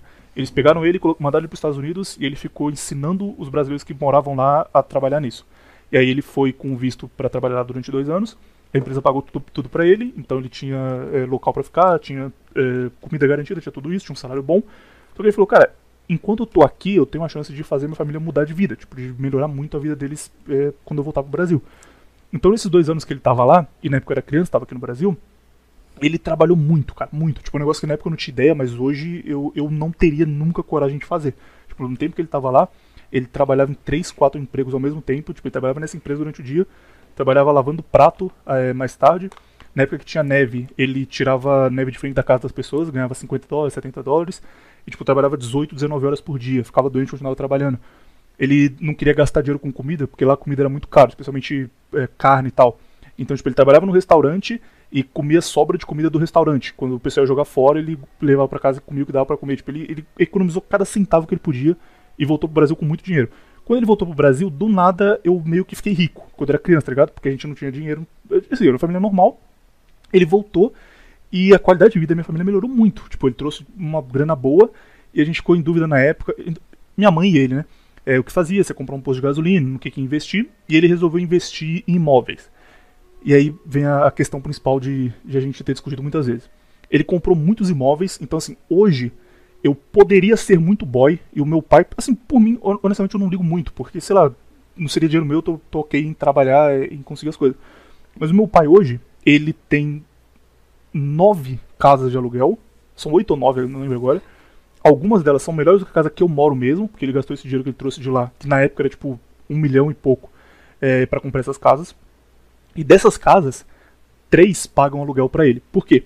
Como ele veio de uma família muito pobre, tem uma casa, por exemplo, em Pinheiros. Em Pinheiros, um aluguel custa dois mil reais, o aluguel médio. Caralho, Pinheiros não foi onde a gente ficou? Foi onde a gente ficou, que é um bairro bom. Porra, lá é muito bom, velho. Um aluguel médio lá custa dois mil reais por mês. Meu pai aluga uma casa lá por 350. Porque ele fala que dois mil é um valor muito alto, que não é justo fazer alguém pagar dois mil reais pra morar em um lugar, que 350 é um preço mais justo. É, tem uma outra mulher que ela mora em outra casa, que fica em outro bairro, que ela teve depressão e ela teve que sair do emprego. E ela procurou meu pai e falou: oh, não tenho emprego agora, vou te entregar, vou morar em um albergue porque eu não sei o que fazer. O pai falou: não, não, pode ficar morando aí, não tem problema, não. Deixa a casa para você até você melhorar. E, tipo, ela tá lá há alguns anos já e não paga aluguel. É, ele aluga a casa pra gente e aí, tipo, nasce o, o, filho do cara e o cara não tá sem grana. Ele fala: não, deixa pra lá, quando ele tiver 5 anos você volta a pagar. E, tipo, o cara fica 5 anos morando na casa.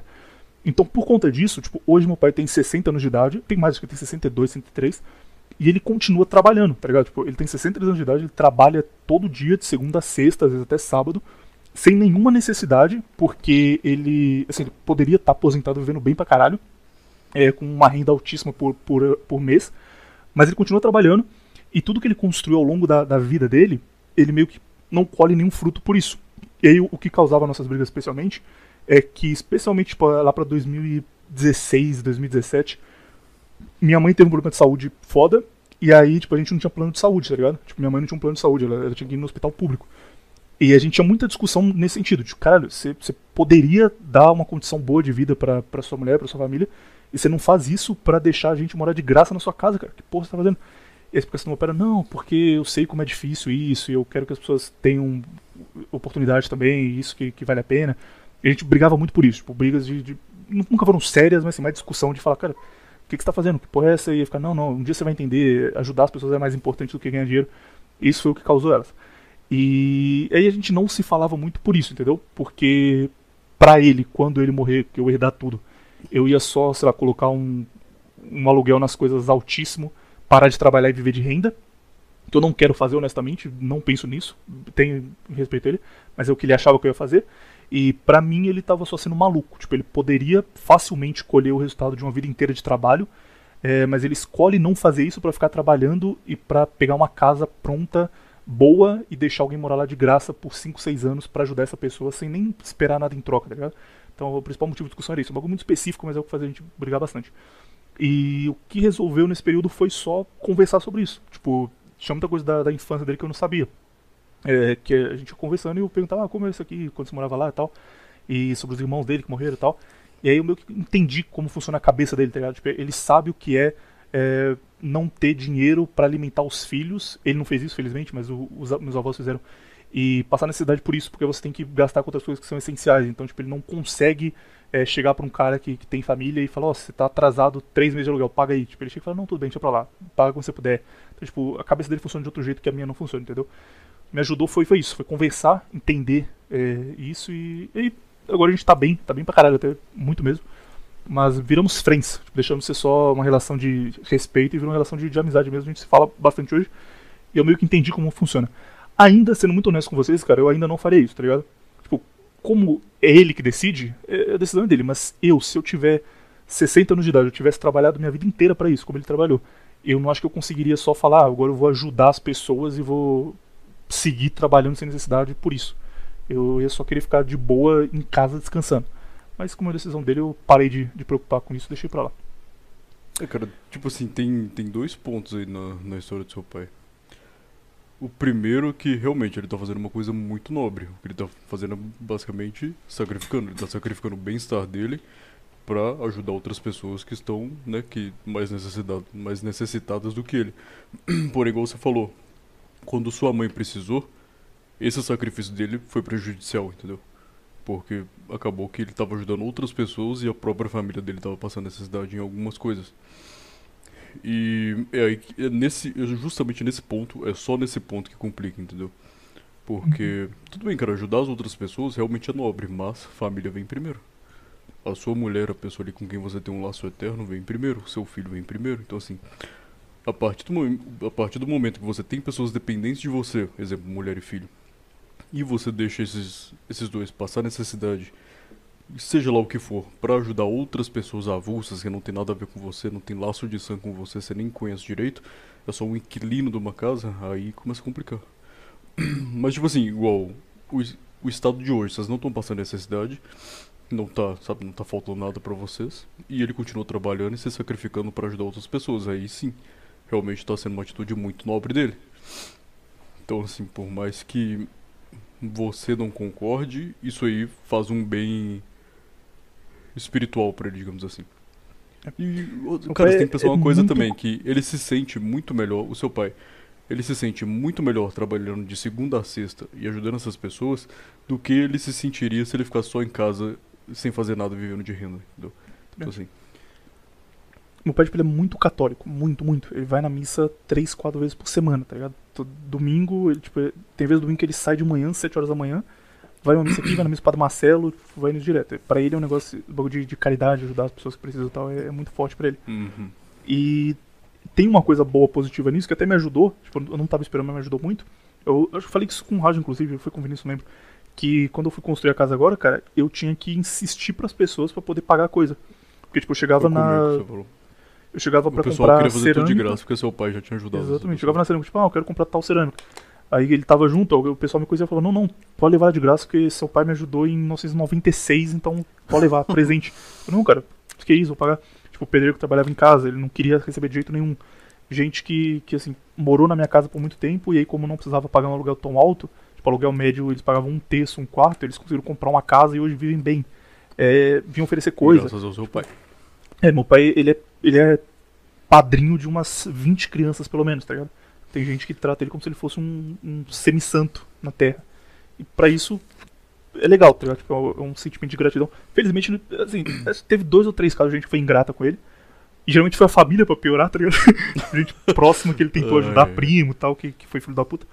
Mas. Eu lembro, né, que você falou que tinha um primo lá que ele deu um, literalmente deu uma empresa pro primo e o primo cagou no pau e destruiu a empresa. Um tio, cara, pior. É, é o irmão Tio dele. o irmão dele. Puta, Esse cara, ele era, sobrou. o, ele era o irmão mais novo, e aí quando minha avó morreu, minha avó era muito preocupada com ele, falou, ah, cuida dele, não deixa ele é, sozinho, porque, tipo, quando ele era muito novo ele já arrumava problema na escola, arrumava briga, o cara dava problema. E meu pai era mais velho, meu pai é o segundo irmão mais velho. Então meu pai tinha, tipo, 30 anos, ele tinha 8, 9, era bem jovem.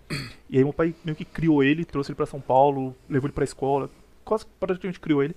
E aí quando ele fez 19 anos, ele começou a assaltar. E, tipo, ele morava na minha casa. E aí, meu pai viu que ele tava fazendo coisa errada, expulsou ele de casa, porque ele queria ser bandido, falou, não vou deixar isso aqui com meu filho, se vira. E aí ele foi preso. Quando ele foi preso, ele ficou, tipo, uns oito anos na prisão, não lembro. Sei quando ele saiu, eu já tava mais velho, já era adolescente. E aí, quando ele saiu, meu pai foi lá e falou pra ele, ó, eu não te ajudei quando você tava na, na prisão, não te mandei dinheiro nem nada, porque você tava preso, você precisava aprender, mas agora que você saiu, eu vou te ajudar pra você não precisar mais entrar nessa vida nunca mais. Aí meu pai fez uma empresa de bloco pra ele. Tipo, comprou uma máquina que fazia bloco, comprou, conseguiu um monte de, de contato. Tipo, era uma empresa que dava um lucro foda, assim, por mês na época, isso era 2000 e, acho que 2011, a empresa dava, tipo, 20 mil reais de lucro por mês, tá ligado? Nessa época isso era muita grana, e tava tudo pronto, tava, tipo, as esteiras, bloco, pátio, tudo pronto. E aí meu pai falou, ó, vou dar essa empresa pra você, pra você seguir sua vida agora e nunca mais se preocupar com nada, tá de presente. Passou pro nome dele, e aí depois passou pro nome dele, passou uma semana, meu tio parou com a empresa, abandonou tudo, vendeu as máquinas e começou a usar o terreno onde era a empresa pra vender passarinho roubado.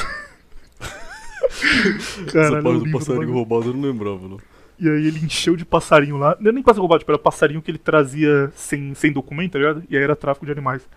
E aí ele encheu o galpão de passarinho, um monte morreu porque não era ventilado e tal. E a polícia foi lá, e quando a polícia chegou lá, o meu pai tinha aberto o processo pra passar pro nome dele há pouco tempo. Então eles acharam que meu pai que tava fazendo e passou pro nome dele pra ele ser laranja. E tipo, meu pai foi autuado Porque acharam que meu pai tava tentando esconder que ele era o responsável, tá ligado? Meu pai teve que ir lá e responder, provar que não tinha nada a ver. E aí depois disso ele ficou puto, cortou o contato, não, não ajudou mais esse meu tio. Mas quando aconteceu algum caso assim, de, de caso, maluco sendo ingrato, foi, foi de família. Por incrível que pareça. De, de desconhecido, a maioria tratou bem. E só pra terminar, a última coisa que eu não concordo com que você falou é que ele não tá colhendo frutos do que ele fez. Ele pode realmente não tá colhendo frutos materiais, tipo dinheiro, carro, essas coisas, mas ele vai colher sim, cara, relaxa. Muito provavelmente não em bem- bens materiais, até porque não é o que ele quer. Se ele quisesse, ele já teria colhido. Mas relaxa que depois ele vai colher sim, você não precisa se preocupar não. Se, se o top 1 pagão do Brasil falou, eu acredito. Porque ele já, já leu vários livros, eu digo bora. Cara, eu já li, pra você ter ideia, eu sou tão pagão que eu já li pelo menos um livro e meio de paganismo. Só, só por alto, assim, só pra você ter uma ideia do quanto que, que eu sou Você já até comprou um e livro meio. de paganismo uma vez, cara. Você não só leu PDF. Porra, ler PDF todo mundo faz, até o Rick lê PDF. PDF. PDF é Você fácil, comprou. cara. PDF você baixa. Você baixa ali, lê no seu Kindle. Lá comprar um livro físico de 3 dólares pra você ver. Duvido que alguém fez isso no Brasil. Vai lá importar um livro da Amazon, quero ver se é brabo mesmo. Lê em inglês o seu Ah. livro. Até parece que alguém vai fazer isso. Tem que ser muito Só o- pago igual eu pra fazer isso. Só o Raj e a ex-ex dele que leu em, em uma hora e meia. Fora isso, ninguém.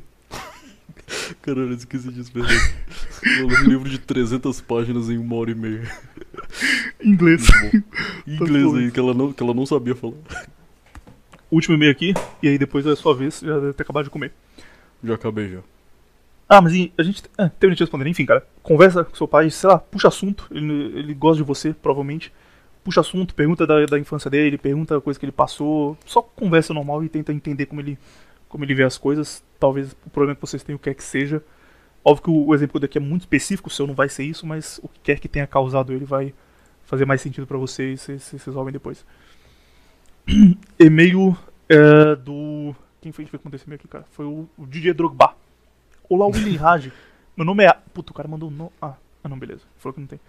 Olá, William Raj. Meu nome é Alisson. Não tem problema falar meu nome porque tem um milhão de Alisson, homem e mulher no mundo. Isso aqui é verdade. Inclusive, tem uma história muito bom, cara. O goleiro da seleção, ele chama Alisson. É um puta shed, tipo, o jogador de futebol mais bonito do mundo depois do Com o Cristiano nome de Ronaldo, é mulherzinha na gringa. Exato. Já falei essa história de alguma vez? Não, mas não. Ah, tá. Ellison é o nome feminino na gringa, só no Aham. Brasil que é nome de Porque homem. teve uma vez ele foi na Disney e aí ele filmava quando chamavam ele. Então, tipo, na Disney se dá o, o seu nome e aí o pessoal vem e fala assim: ah, agora é a vez do Raj, Raj, vem aqui. Aí você vai lá e, e vai no brinquedo. E aí, como a Disney tem a temática de princesa, ele dava o nome e aí chegava um gringo assim e falava: Princess Ellison, Princess Ellison, where are you? Aí o cara se apresentava com um Princess metro e- Ellison. 1,96m, falava: "Ô, sou aqui, ó, Princesa Alisson. Ai, cara, top. Sempre fui hétero. Xiii, xiii. Quando começa assim, lá vem É. bomba. Oh, calma, eu ainda não li, mas eu vou adivinhar que ele mandou essa sempre fui hétero só pra justificar alguma viadagem que ele fez. Ele fez Pegou verdade, no pinto do amigo, lambeu o pintinho do amigo.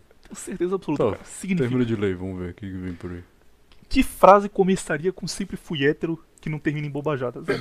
tipo isso. Exatamente. Sempre fui hétero, sempre tive apenas atração por mulher e sempre fui red pill. Xiii. Justificou três vezes, cara. Meu amigo. Nossa, cara, já era. Chupou pinto, com certeza. Mas de um tempo pra cá, comecei a ter sonhos onde eu era sodomizado. Não, peraí, peraí, você não leu direito não. Mas de um tempo pra cá comecei a ter atração por homens E sonhos onde eu ter era sonhos sodomizado. onde eu era sodomizado. Meu, Meu amigo. amigo. Deve Aí volta, sempre fui hétero. sentado num, num pirocão de 19 centímetros. Me reitera, sempre fui hétero, pela segunda vez. Então tenho quase certeza que isso foi alguma macumba. Ah, caralho! O cara simplesmente não, não ano, cara. aceita que ele é boiola, cara. Não aceita esse. Simplesmente. Sempre fui hétero. Gay então tenho homofóbico. quase certeza que isso foi alguma macumba ou simpatia que fizeram pra mim. Pois eu nunca sentiria atração por homens se não fosse por algum motivo esotérico. O que eu deveria fazer? Você deveria parar de dar o cu, cara, então. Para de dar o cu, é simplesmente isso. Caralho, esse corpo é perfeito, cara. Que coisa que você faz, não, foi uma macumba, pô. Claramente foi uma macumba. Eu tô sentando no pau do meu amigo aqui, mano. Só porque eu sofri uma macumba. Se não fosse uma macumba, eu não estaria sentando no pau do meu amigo. Sonhando com meu amigo toda noite, pelado É. demais, mas. Pô, essa macumba foi foda, foi forte. Um belo co-op que você mandou aí. Coop ainda não foi oficialmente lançado, não, hein? A gente vai lançar em breve, Ah. mas fiquem aí com gostinho. Coop. Ah, já, já dei um showcase aqui, só pra vocês terem uma ideia do que, do que está por vir. Projetos Parabelo. Comentário do Nakamura. Salve, salve família! Primeiramente, gostaria de parabenizar o belíssimo trabalho jornalístico e a perseverança de produzir podcasts, apesar de todas as adversidades. Na segunda metade de 2021, comecei a me decepcionar um pouco com a terceira posição, porque notei forte influência do anglo-americanismo neste meio. Conceitos basilares de nação, etnia, povo, tradição e cultura não escaparam do nariz deturpador do liberalismo extremado. Mesmo no meio de terceira posição, enfim, estou passando por um processo de desconstrução das minhas ideologias e, portanto, não me identifico mais com o nacionalismo e afins, mas isso não me impede de apreciar o seu conteúdo, seja o Menefrego Especial ou Revista Semanal do Amigo Pecuarista. Abraços e feliz 2022. Imagina você se considerar nacionalista no Brasil, cara. Tem Como coisa tanto, mais cara? macaca do. Tem simplesmente intancável os nacionalistas, cara. O cara se considerar nacionalista no Brasil, nossa senhora. Aí não dá. Meu amigo. Fala, Zezé! Não leia meu nome barra e-mail. Beleza, então vamos pro próximo Tô pulo, acho que- Tô no e-mail dele. Deixa pra lá. Vai pro próximo aí. Ah, não. Brincadeirinha, cara. Não lembro meu nome, trabalho em um porto, ganho em média 20k ao mês. Boy, Caralho, doou. Cadê o. Abre o PicPay do Parabelo aí pra esse cara doar um pouco. Agora quem não é vacinado não pode mais acessar a área portuária, logo não estou podendo trabalhar. Não corro risco de demissão, mas ao não trabalhar não recebo.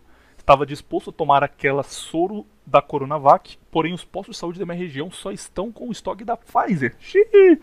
Considerando que não consigo outro emprego que pague nem ao menos metade do que ganho aqui, e acabei de financiar uma casa e estou pagando o casamento.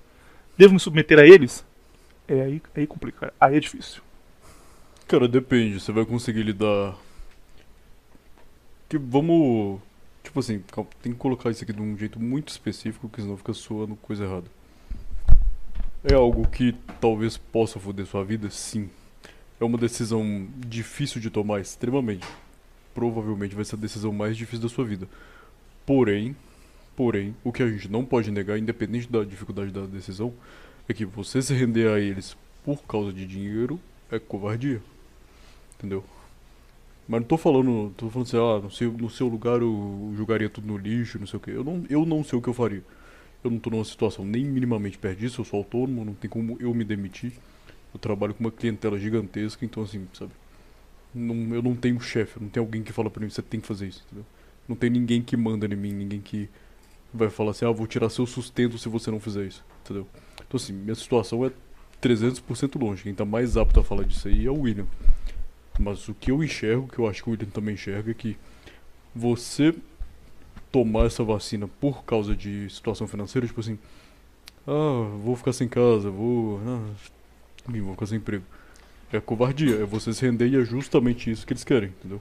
É justamente isso, eles querem colocar. Porque vamos lá, as pessoas do nosso meio são basicamente o quê? Teoricamente falando, são inimigos desse povo. O que, que eles querem fazer? Eles querem humilhar os inimigos. Então, assim, se você tomar vacina, igual o Viriato falou, cara, você é um humilhado. Você abaixou as calças eles enfiaram a vassoura no seu cu. Igual o Bop faz com o pessoal na favela. Entendeu? Eles simplesmente enfiaram a vassoura no seu cu.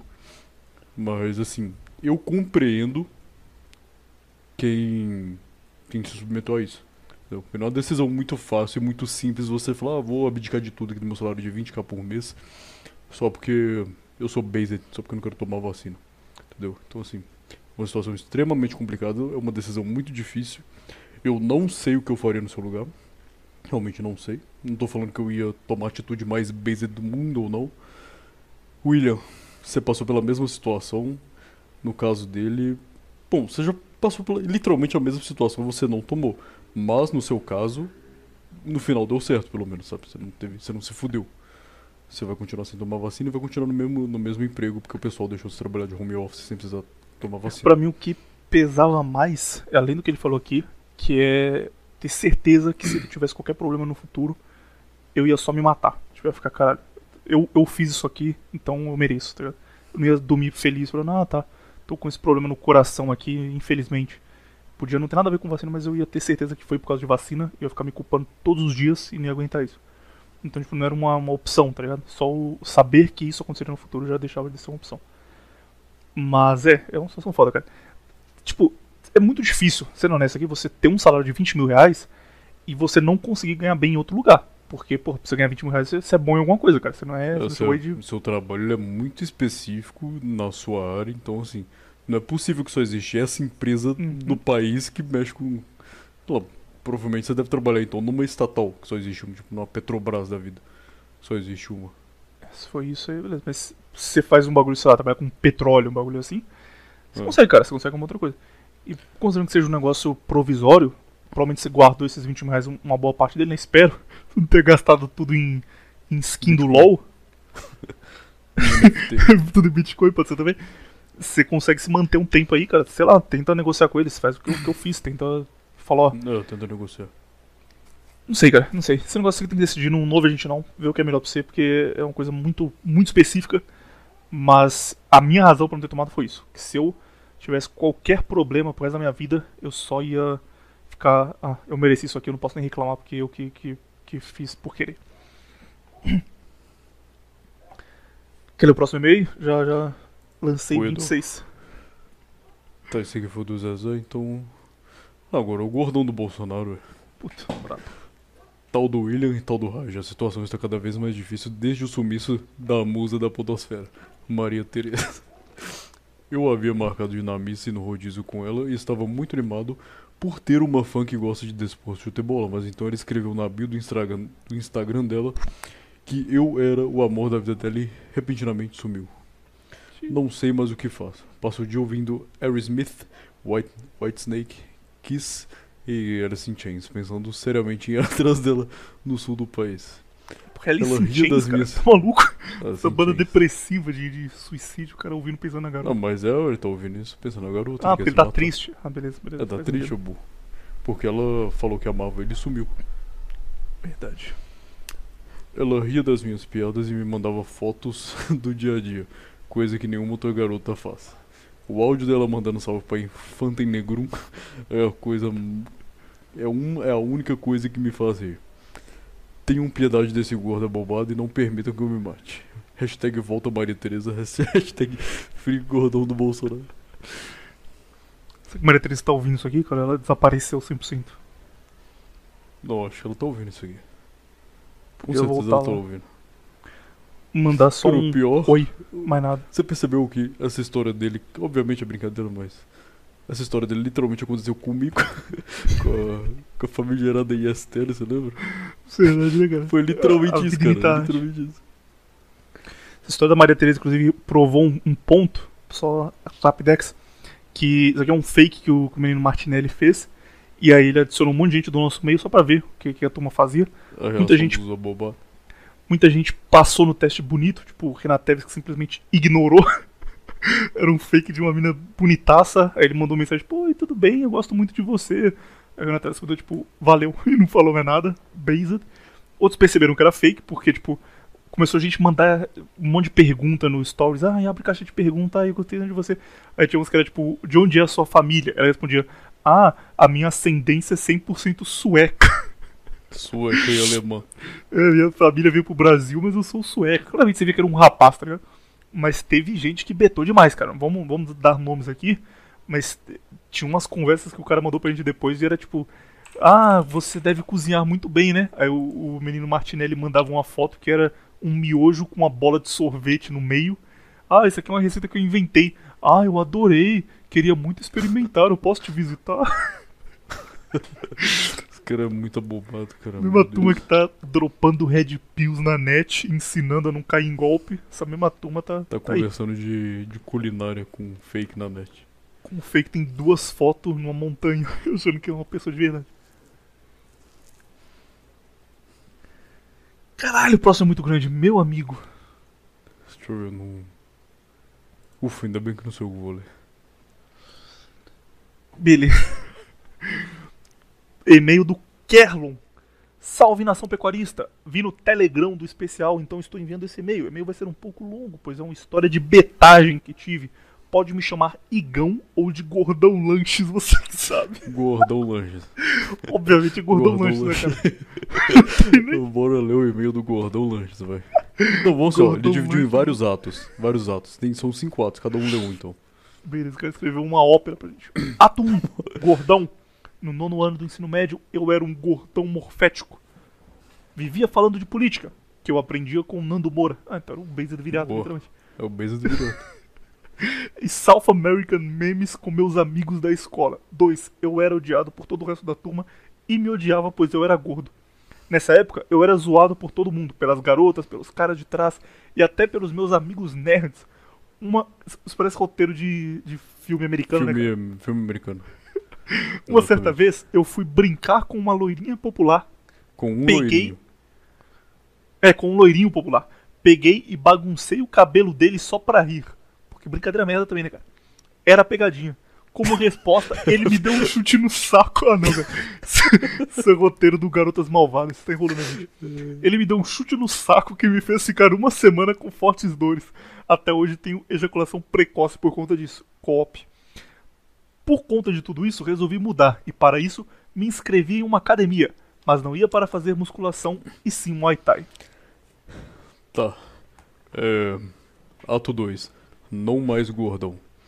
Quando me inscrevi na academia de Muay Thai, fiquei muito animado pra treinar. Mas foi uma um um decepção. Peraí, peraí, peraí. Rapidão. Ouvinte, presta atenção aqui. O cara chamado Gordão Lanches, ele sofria bullying na escola. Ele tinha dois amigos que eram nerds e também zoavam ele porque ele era Gordão Lanches.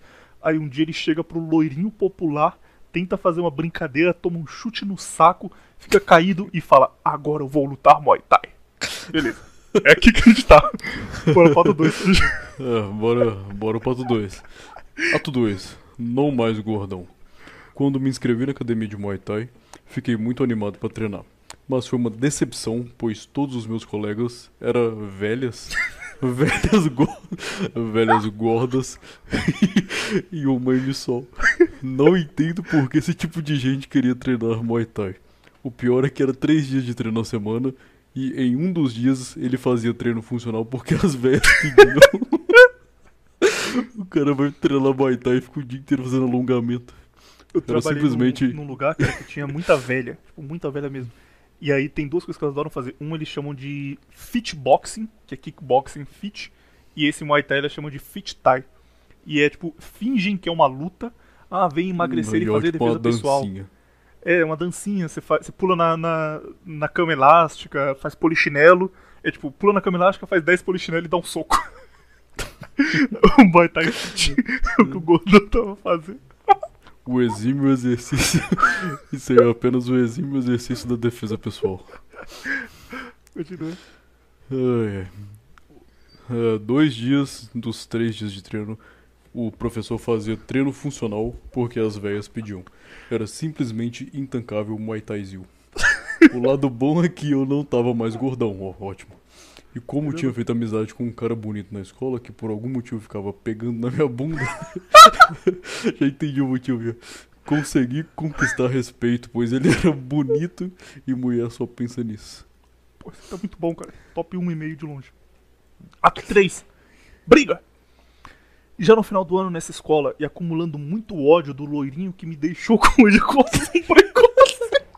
Que frase maravilhosa, cara. Acumulando muito ódio do loirinho que me deixou com ejaculação precoce. Ocorreu. Ocorreu uma briga que eu não lembro como começou. Porém, lembro que foi ridículo, pois eu era um gordinho quase magro, sem um pingo de massa muscular, e ele era alto e atlético. Mas peitei mesmo assim, foi patético. Ele me empurrou na quadra e eu chorei feito uma menina. Eu sequer Caralho, levei um essa soco. é a briga. Essa é a briga. Não, quando eu ouvi lá, ato 3, briga, eu pensei, não, o cara tá lutando Muay Thai, o cara ele vai espancar uns Thai, 5 mano. malucos. O cara foi empurrado e começou a chorar, cara. Eu sequer levei um soco, apenas fui empurrado. Mal sabiam eles que eu me tornaria red pilado e bem Nesse mesmo dia, uma garota me chamou, disse que o que eles faziam comigo era errado e que eu deveria pedir ajuda dos professores. Não fiz. Mais tarde, meus amigos começaram a dizer que essa garota gostava de mim. Se ela realmente gostou, eu fui muito gordão de não ter aproveitado, pois ela era uma loirinha bem tábua. Cara, só tem loira na escola desse cara, cara. O cara estuda. O cara tá morando na, na Suécia. O cara mora na Suécia. Era uma loirinha bem tábua, sem peito e nem bunda, porém com um rostinho bonito. Era só colocar na academia e ui ui ui. Houve. Depois falam que, que mulher tem um padrão muito alto. O cara é literalmente um Hum. obeso que foi empurrado no chão e chorou. Ele fala: Não, essa loirinha aí magra que não tem bunda, se colocar na academia, dá, dá A alguma coisa." única, a única mulher que realmente sentiu algum sentimento bom pela pessoa dele, ele falou que tem que colocar Se na, na academia. Tá, tá. Houve um dia em que essa mesma garota olhou pra mim com um pirulito e começou a imitar o ato de felação com o pirulito. O mais Caralho. intancável é que eu, como um bom gordão, só fiquei olhando e não movi um passo. Cara, isso tá muito bom, cara. Esse meu podia ter 28 atos. Puta, bora pro, pro fim. Ato 5. A mudança e a festa. Nu. No Nu é ano- bom, hein? nu. Gostei. Ver, Esse ato aqui promete, vamos lá. No ano seguinte foi o grande ano da mudança. Comecei a praticar mais exercícios, meti o shape de falso No magro, polichinelo ele fazia fazendo flexão. Passei nas Olimpíadas de Matemática e fiquei famoso no meio dos nerds. Isso fez com que a bolha pergâmica da minha turma estourasse, no exato dia do aniversário de uma garota da turma que era bastante rica. Tive, teve muito álcool e funk. Turma extremamente bêbada e uma garota me chamou de canto. Não era nenhuma garota da minha turma, suspeito que era uma prima dela, mas isso não importa. Cara, eu acho que eu já vi essa história, William. No Sociedade Primitiva. Isso aqui de da amiga da prima de não ser parte da turma, de chamar ele no canto, que eu, eu já vi isso no Sociedade Se o cara no Sociedade- reciclou o e-mail, cara, que Eu vagabundo. acho que ele reciclou o e-mail. Porra. Mas eu não lembro, mas eu não lembro de ter as outras, os outros autos ali. Só essa parte que eu acho que eu já vi no Sociedade Primitiva. Talvez ele Tá, mandou a enfim, foda-se. estendida pra gente. É, É, mandou a, a, a Director's Cut. Vamos lá, vamos continuar. Tá, deixa eu ver aqui. Teve muito álcool e funk. Turma extremamente bêbada e uma garota me chamou de canto. Não era nenhuma garota da minha turma, suspeito que era uma prima dela, mas isso não importa. Essa garota me puxou de canto, me beijou e eu estava paralisado como um bom gordão. Ela era mais velha que eu, era um pouco mais alta, cara do maluco, ela não estava bêbada. Me agarrou e me puxou para um banheiro, foi louco. Nesse momento eu fiquei em choque. Ela começou a pegar nas minhas calças e eu estava suando frio, pois quando mencionado lá em cima tem ejaculação precoce, por causa do Você loirinho, sabe, cara, você nunca transou alguém na vida com cabeça boa. Nesse momento ocorreu o maior, o maior ato de vergonha da minha vida. Ela tirou meu brinquedo da calça e o jato foi direto nela. ah, tá. Por isso que você sabe. Ah, acho que ele, acho que ele tem propriedade pra falar. Caiu, caiu tudo em cima de mim também e ambos, e ambos ficamos sujos. Não é possível. Ela apenas disse, porra, e saiu correndo. Nesse momento eu entrei em choque novamente, pois percebi que não havia nenhuma forma de me limpar. Eu estava todo sujo de, de ejaculação precoce, no caso. O cheiro forte e terrível me fez sair do banheiro com muita vergonha. Como eu demorei muito para criar coragem de, sa- de sair do banheiro, e eu saí sujo de porra, uma garota que me odiava falou que eu tinha socado uma no banheiro. Fui esculachado e expulso da festa, quase apanhei. Aí a sim, história é real. Based, hein? Festa anti. Porra. Antidegeneração. Festa de degeneração. Tá batendo masturbação no banheiro? Manda pra rua. Expulsa. A história é real. Hoje sou um novo homem. Estou shapeado e trabalhando. Não foi uma top história, foi sim. Pô, foi mas, muito, cara. Imagina como foi top. mas é isso aí, ouvi. Tamo junto. Manda um salve pra Ari, Ariatuba, na Paraíba. Tamo Ah, junto. não, cara. Salve pra Ariatuba, na Paraíba. Ah, Oi. o e-mail dele fala pelo menos em cinco vezes diferentes. Era um loirinho, era uma loirinha, sabe o quê? Aí acaba com manda um salve pra Paraíba. Qual a chance, cara? Ah, não, Não dá, é. Não, agora que eu pensei, agora que você falou, eu percebi. O cara tava na Paraíba e só tem loirinha e loirinho no meio social dele, impossível. Não, isso aqui é. tá é- uma- Talvez, talvez ele tá na Paraíba, ele não sabe o que é um loiro, né? Pode ser isso também. É, pode ser, é muito Se o cara provável. não é a cor do Noob Saibot, ele fala, ah, é uma loirinha lá. É loirinho. Se o cara não é da cor do, do meu monitor todo preto, eu quero loirinho. Pode ser isso. Cara, É, pode ser. sendo verdade ou não, top mil histórias que eu já ouvi na vida, cara. Muito, muito bom. Meu Eu, eu acho que é verdade. Pra mim, não me soou como mentira, não, mas eu já vi essa Não tem história nada- lugar. Não tem nada muito absurdo, tá ligado? Só coisas que aconteceriam. E ele. Seria mentira se ele terminasse com, ah, no fim eu dei porrada em todo mundo. E não, foi só o É. contrário. Se no ato da briga ele falasse que ele bateu em tá todo mundo, eu percebi que era verdade quando ele falou que no ato da briga, após estar treinando Muay Thai, ele tomou um empurrão e começou a chorar. Eu falei assim, por ser estourou. desejoso. Realmente seria a atitude de um gordão antes da vida. Parabéns, cara. Acho que é, é difícil alguém escrever meu melhor do que o É. seu. Já mogou todo mundo, parabéns.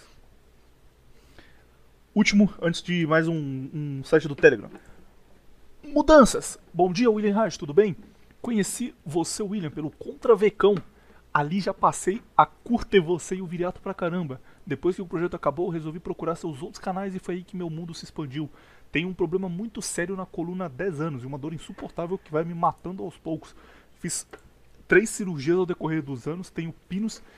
Eu espero muito, eu, eu não terminei de ouvir, mas espero muito que você não venha pedir dica de exercício pra gente. Ah, Depois de falar isso, por favor. eu, eu, sinceramente, eu não sei como passar exercício pra um cara que tem oito pinos na coluna, cara. Isso não é comigo. fazendo terra. Beleza. Fiz lá, tudo que a medicina moderna brasileira é capaz e nada adiantou. E o pior, piorou minha saúde, me deixando com a imunidade muito baixa. Comecei a escutar seu podcast e ouvia você sempre falando sobre masculinidade, treino, dieta. Isso foi me motivando aos poucos. Sempre fui mais gordo, pesando uns 90 quilos com 1,80. Você não é tão gordo assim também. Isso me prejudicava depende. mais ainda. Minha 90 coluna. quilos com 1,80 se o cara dá um treino, ele é gordo, cara. Eu tenho 90 quilos. E Sim, 1,80. Mas eu Então, treino. tá O cara não treinava, ele tinha isso, então ele devia estar obeso. Ano passado comecei a treinar calistenia por morar na roça e não ter como ir à academia. E cara, que mudança na minha vida. Eu já escutava o senhor Hernani, mas ele não me atingiu igual a você. Mudei todos os meus hábitos de lá pra cá. Minha imunidade aumentou e o mais surpreendente, a dor de 10 anos seguidos foi diminuindo aos poucos. Ela ainda não acabou, tem dias que só fico deitado sem conseguir fazer nada, mas isso não me deixa mais tão abalado e depressivo. Foi uma melhora milagrosa. Hoje tenho 18 anos, estou muito feliz focado nos meus objetivos. Correndo atrás do shape funcional, pois como moro na roça, preciso de um corpo forte para trabalhar. Esse mês comecei Beleza. muitos projetos, principalmente de ação. Estou trabalhando bastante na roça, limpando o meu quintal, que é bem grande, e aprendendo a profissão do meu pai. Ele é o melhor pedreiro e carpinteiro da região. Comecei a montar uma academia na minha casa. De pouco em pouco, ela vou comprando os equipamentos. É bem caro, mas vai valer a pena.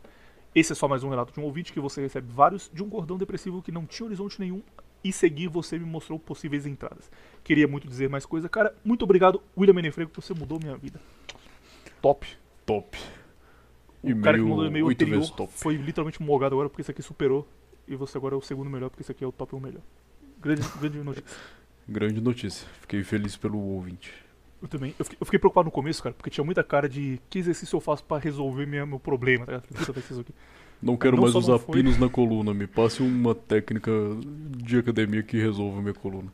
Não só não foi, como ele foi sozinho atrás de uma solução, arrumou, o cara refutou a ciência brasileira. Você viu que ele falou, não, eu fiz o que a ciência brasileira possibilitava. Não resolveu. Ele sozinho resolveu e tá vencendo Fela. Só alegria. Não, literalmente o Menefrego molgou o Paulo Musi, né, cara? Espero que o Paulo Musi tenha aprendido a lição agora. Ah, de- que ele aprenda a fazer coisa direito agora. Tem, tem duas coisas do Telegram. A última é, é a principal que a turma mais quer saber, então vou ver o próximo aqui. Que é uma pergunta se gravaremos. Peraí, deixa eu, deixa eu ler exatamente. Pera aí, rapidão. Achei. Antes de você ler, eu vou só pegar água ali. Beleza. Quando você, a- você arruma aí, pera aí. Não, eu vou ler porque eu respondo. Isso aqui você não vai precisar participar. Tá, então eu vou só pegar água ali e já volto. Boa tarde, William. Bom, cara, você ainda vai produzir e postar o último episódio dos Grandes Líderes? Fiquei com essa dúvida, já que teve toda aquela treta das investigações da polícia em vários grupos e me disseram que você provavelmente não falaria mais dessas coisas. Vou produzir e vai sair provavelmente não nesse canal aqui. Vai sair no no BitChute ou em algum local pra, pra baixar. Postar no YouTube não dura, tipo, qualquer referência que você faça, você falar Suasha, você falar Hitler, mais de uma vez e dependendo do contexto, o vídeo cai. Então, não vai sair aqui muito difícil. Mas vou postar sim. E o que dá problema nesses casos, cara, que faz a turma ser presa, é, é jorgice, é o cara querer fazer coisa criminosa, tá ligado? É, isso é um problema porque isso é literalmente crime. Falar coisas na internet é muito difícil dar, dar algum, algum problema sério pra você. O máximo que pode acontecer é chegar uma intimação falando, ó, tira esse vídeo aqui do ar porque tal pessoa denunciou que, ela é, que ele é perigoso. Mas o que faz esses caras serem presos é que eles tinham tipo, grupos no WhatsApp pra ficar combinando de fazer atentado à bomba é, em local público, sabe? Coisa assim que, que realmente é criminoso. Então é isso que deu, deu problema.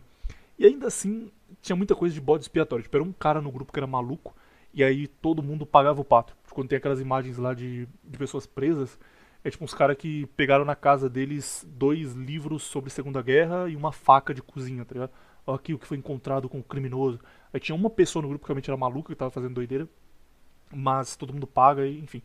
Não é um- uma coisa que afete diretamente todo mundo desse meio, é só essa pequena parcela. Como a gente já falou algumas vezes, a turma não acredita, tem muito maluco nesse meio aqui, cara. Muito maluco de, de assim, gente doente da cabeça de verdade. E por isso ficar participando em grupo do Zap, grupo do Discord, do Telegram é- é arriscado. Porque se tiver um desses caras lá que estiver sendo investigado, todo mundo paga junto por um bagulho que ele fez. É, mas enfim, vai, vai sair sim. É, demorar um pouco, provavelmente vou fazer no aniversário dele, é, que é em abril, mas assim que sair já, já estará a web postado aqui. Voltei ao Gordon Lanches. Caralho, deu certinho. Eu acabei a última palavra e você voltou, cara. Parece que foi. Sério? Caralho, genial. No- Bom que eu não vou precisar editar então. Ah, ler o próximo aqui. Meu nome é Matheus, esse nome não é muito comum. Não, esse nome é muito comum, não tem problema ler ele. Esse e-mail vai ser longo. Antes de conhecer o Menefrego, fui bolsonarista. Uma mina muito bonita que tava afim de mim parou de falar comigo porque ela não gostava do Birubiru. Burro pra caralho. Fui rever no que acreditava quando vi o conteúdo do Viriato e do Menefrego. Entendi que o mundo tá uma merda e é difícil resolver isso. Sobre eles, eu desde pequeno achava que eles eram meio estranhos, mas não sabia por quê. Quando fui bolsonarista, acreditava fielmente que eles eram pessoas boas. Vi que não com seu conteúdo eles estão penetrados em literalmente tudo. Infelizmente, creio que perdemos nessa. Tenho nariz grande, mas não sou rico. Acho que não sou deles. É uma boa justificativa, cara. É uma boa justificativa. Me 50% convenceu, só. pelo menos. É, me convenceu, pelo menos. Meus pais são separados. Minha mãe traiu meu pai com uma vagabunda. Queria pegar nossa casa e ainda queria 80 mil deles. Meu pai, fugido da cabeça, ficou com uma mente totalmente consumista e materialista, virou maçom, achando que não são perigosos e ele acha que não estão ligados com o demônio. Ele é católico. Não sei o que é pior, um pai maçom ou uma mãe sapatona querendo arrancar dinheiro. Uma conhecida que eu conhecia. Caralho, que plot conhecia, twist. Que plot e considerava, twist morreu de câncer recentemente. Caralho, coitado do maluco. Me sinto mais sozinho desde que isso. Desde, Desde isso. que isso. Acaba aqui. Não, desde ah, isso. desde isso, beleza. É meu último ano na escola, nunca namorei, sempre tive poucos ou nenhum amigo. As pessoas da minha escola são um bando de fudidos. As garotas são funkeiras de favela, e-girl ou K-popper. Estranho isso, cara, porque tipo, na época que eu tava na escola, se aparecesse um K-popper, ele ia ser só judiado pra caralho, iam bater nele e fazer bullying até o moleque parar de ser K-popper. Dá pra imaginar que, que isso virou padrão, tá ligado? Tipo, Não, mas é igual na época dos emo. Você tinha emo na sua escola, você ficava tacando ovo nele, tacando Não, água mas eles eram nele, zoados, tipo, hoje em dia. K-popper é maioria. O que aconteceu Sim, porque inverteu agora hoje em dia. É igual coisa de nerd, cara, de videogame. Quem jogava videogame antigamente eram os caras mais excluídos da sociedade possível. Os caras que não podia pisar na rua, senão tinha o vizinho tacando ovo na cabeça dele. Hoje em dia não, hoje em dia o gamer virou o cara milionário, fodão e tal. Eu lembro quando eu tava na escola, eu ficava pensando, tipo, ah, como eu queria ter um amigo que jogasse videogames, tá ligado? Algo que eu queria um dia ter. Porque ninguém ligava pra esse pessoal, ficava jogando bola e pipa. E, caralho, doideira apenas. Enfim, e-girl ou K-popper, tudo junto, não falo com ninguém lá. Acho que devo fazer algo de diferente nesse último ano. Tem uma feminista bonita na minha sala que anda me paquerando. Ignoro ou vou lá nela. Estou pensando em estudar programação para ganhar um bom dinheiro. Vamos, vamos começar aqui primeiro. Transar uma feminista no último ano da escola vale a pena demais ou pula fora? Tá doido, cara? Numa dessa aí, você não sabe, né? Vai que você é o premiado, você acaba engravidando uma bosta dessa, o que você vai fazer da sua vida? Aí você tá fudido, cara. Você vai ficar vinculado a essa puta aí o resto da sua vida pra sempre, sabe? Sem ter opção um de caso assim- desvincular. Tive um caso assim de um amigo meu, cara, que aconteceu literalmente isso. Tipo, ele começou a, a ficar com a mina daquelas feministas que posta foto pelada no stories do Instagram, tá ligado? E fala, ah, isso aqui é o meu corpo e vocês vão aceitar. Chata pra caralho. E, tipo, é uma mina tão maluca que qualquer coisa que você fala com ela começa a meter política. Todo mundo in- intancável apenas. E aí ele começou a ficar com ela. E aí ele mandou no grupo que a gente tem de, de amigos, falou assim, ah, tô ficando com essa menina aí. Mas é só pra comer alguém durante a quarentena. E aí passou, tipo, três meses, e postou um, um negócio, ah, estou muito feliz com esse presente que Deus enviou, porque ela tinha engravidado. Não, presentaço. E aí hoje em dia ele- ele- eles estão casados, eh, eles têm uma filha, e o cara só é zoado da cabeça. Tipo, a mulher é vegana e ela não dá leite pra filha deles, e não deixa ela comer nada que tenha proteína animal, porque ela fala que criança que come isso tá sendo envenenada. Tipo, só deixa a criança comer fruta. Ele tem que ficar dando leite e proteína animal escondido pra filha. Sim, Pra a mulher não coisa que ver. nossos antepassados comem há 30 mil anos é veneno. Tá de parabéns, né? Ele tem que dar isso escondido, porque se a mulher vê, ela começa a gritar e falar que ele tá matando a filha dela. É isso, cara. Foi nessa de, ah, eu vou pegar uma fêmea, isso pega nada não. E é o que aconteceu. Pula fora o 20. E sobre fazer coisa diferente. Cara, não vale a pena, assim, não vai mudar nada na sua vida, porque escola é um bagulho completamente irrelevante na vida de todo mundo, cara. Quando acabar isso aí, você não vai lembrar de mais nada. Você vai lembrar, tipo, dois caras que você falava, que vão ser amizades mais longas. Mas daqui a 3, 4 anos, você não vai lembrar, tipo, o nome de gente que estudava na sua sala. Você vai falar, qual o nome daquela, daquela mina lá, cara? Que você vai lembrar a cara dela mais ou menos, mas, assim, o resto é completamente irrelevante. Esquece que não vai mudar nada pra você.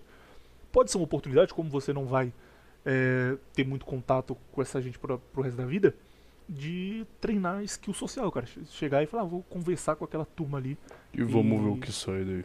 É, tipo, só pra, pra testar, tá ligado? Conversa, treinar, criar amizade nova, ir num, num lugar que a turma tá marcando de ir pra ver como vai ser. Só ter uma experiência legais assim.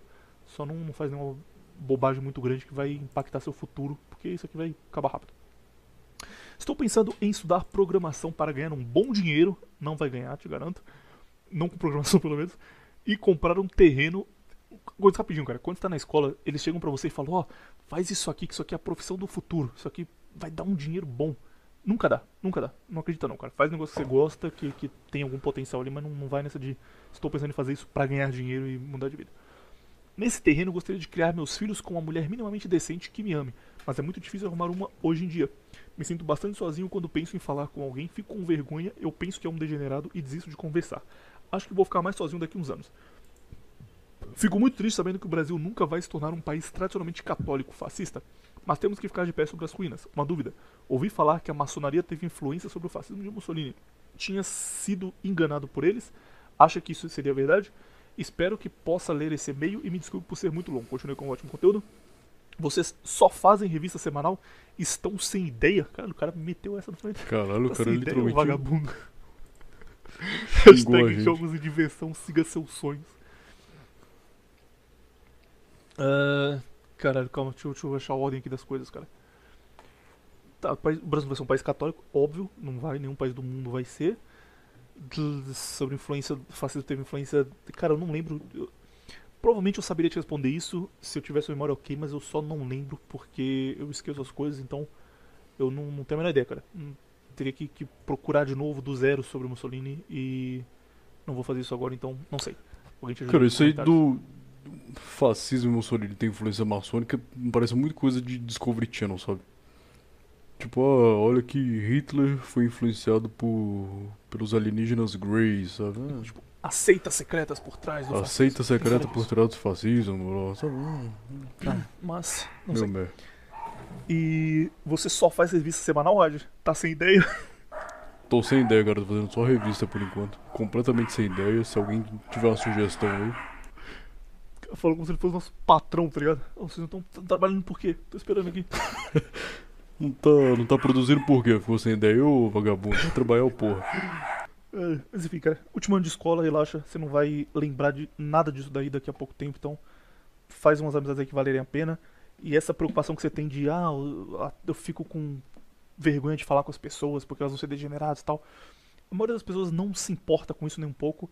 E você tem isso porque você acha que todo mundo tá muito importado com você e com coisas que você fala. E, e não é assim, cara. Tipo, no mundo nós somos muito menos relevantes do que nós achamos para as outras pessoas.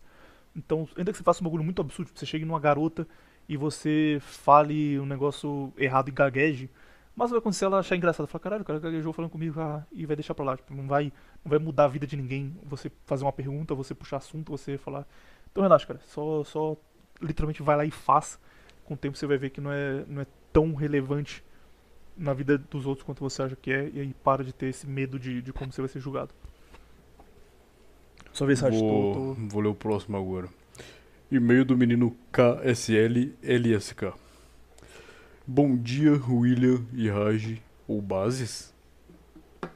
Que isso, cara? Pensar, tipo, Os caras empolgaram agora. Não, mas eu- os caras agora estão achando que o Viriato é o novo membro do Parabela. Gravou uma vez, cara, que vai gravar o resto da vida, pra participar de todos. Não se esqueçam que o Beza de Viriato é nosso inimigo, cara. Não dá muita bola pra ele, não. Queria tipo- saber. Foi tipo Hum? Trump dando, dando a mão pro, pro Kim Jong-il. Só É, exatamente. Só Falou ali, depois os ouvintes, tchau. só porque os, ouvi- os ouvintes pedem muito a presença do Viriato, então a gente fez esse sacrifício de gravar com ele. Mas não, não empolga, não. Queria saber se algum de vocês já pensou na possibilidade de sair do Bostil, que obviamente é intancável. Sabe, fico pensou, pensando nisso. Fico pensando nisso ultimamente. Vocês têm ideia que seus filhos passaram. Meus filhos não passaram porque eles nem nasceram. Passaram a viver nisso com esse governo e educação? Com as mesmas pessoas e cultura, tá? É uma coisa que me preocupa. Não que eu confie na minha capacidade de educação, mas o caminho degenerado é muito mais largo, principalmente aqui, intancável. Cara, não tem pra onde correr, tá? Você sair do Bostil não resolve a sua vida nesse quesito que você tá falando. Sair do Bostil pode resolver sua vida financeiramente falando, mas questão de degeneração, de criar seus filhos de forma digna e tal, com educação boa e blá blá blá, você só vai conseguir fazer isso criando seus filhos em casa, entendeu? Então, assim, se você colocar seu filho na escola, seja no Brasil, nos Estados Unidos, na Europa, principalmente na Europa, que ele vai ter que, ele vai conviver com um monte de, de imigrante muçulmano, africano, blá blá blá, asiático e tal, sabe? Então, assim, a única forma de criar os seus filhos do jeito que você está querendo, que seria a forma, entre aspas, based, que o pessoal chama, é criando em casa. Então, não é um problema só do Brasil, é um problema no mundo inteiro por coisas, por questão de coisas como ah, União Europeia, sabe, que dita tudo que, pode, que vai acontecer no país, dita tudo como vai ser a educação da, eh, das futuras gerações nos países da União Europeia e tal. A mesma coisa do Brasil, que vai ditar que é o MEC, entendeu? Não tem como você controlar isso. Então, ou você cria seu filho em casa, ou você manda seu filho pra escola e tal e reza pra ele não ficar retardado mental na escola e na faculdade. Agora, questão financeira, sim, sair do Bostil resolve quase que de imediato. Primeiro mês de salário nos Estados Unidos já recebeu, sei lá, 8 mil reais, dependendo do que você pega. E tem um negócio que realmente é, é muito ruim do Brasil, cara, que é a cultura do brasileiro médio, que a gente não tem muito contato com isso. Uhum. Porque, tipo, a gente que mora em, em cidade, num lugar mais isolado, a gente ainda tá em grande cidade, mas a gente não vai num baile funk, tá ligado? Você não, não vai de livre espontânea vontade. Então, mas você vê passando um carro na rua, tocando, é meio distante. Quando você convive com esse tipo de gente, você vai num bairro é, mais de periferia e tal, cara, é, parece mentira, parece que você tá num, numa pegadinha, tá ligado? Tipo, é mulher passando com criança no colo, bebendo vodka pra ir pra, pra baile funk de madrugada. Bagulho que Você não, não acha que existe no mundo. Você fala, putz, isso aqui é loucura. E isso, especificamente isso, eu acho que não existe em outros países. É, a França pode estar muito zoada por, por um- uma questão de aceitação de imigrantes e tal, mas o, o francês original, o cara que mora lá, que tem a tradição, ele não tá tão fugido quanto o brasileiro médio tá fugido, entendeu? Esse é um país muito, muito zoado. E, e isso, essa- esse problema cultural que a gente tem de não existir uma cultura elevada em nenhum nível, eu acho que é, é um negócio que você resolve saindo daqui. Não vai melhorar a sua vida 100%, mas você não vai ter que lidar mais com Clayton e Jennifer pro resto da sua vida. Você vai só lidar com os Pierre querendo trazer imigrante pro país dele.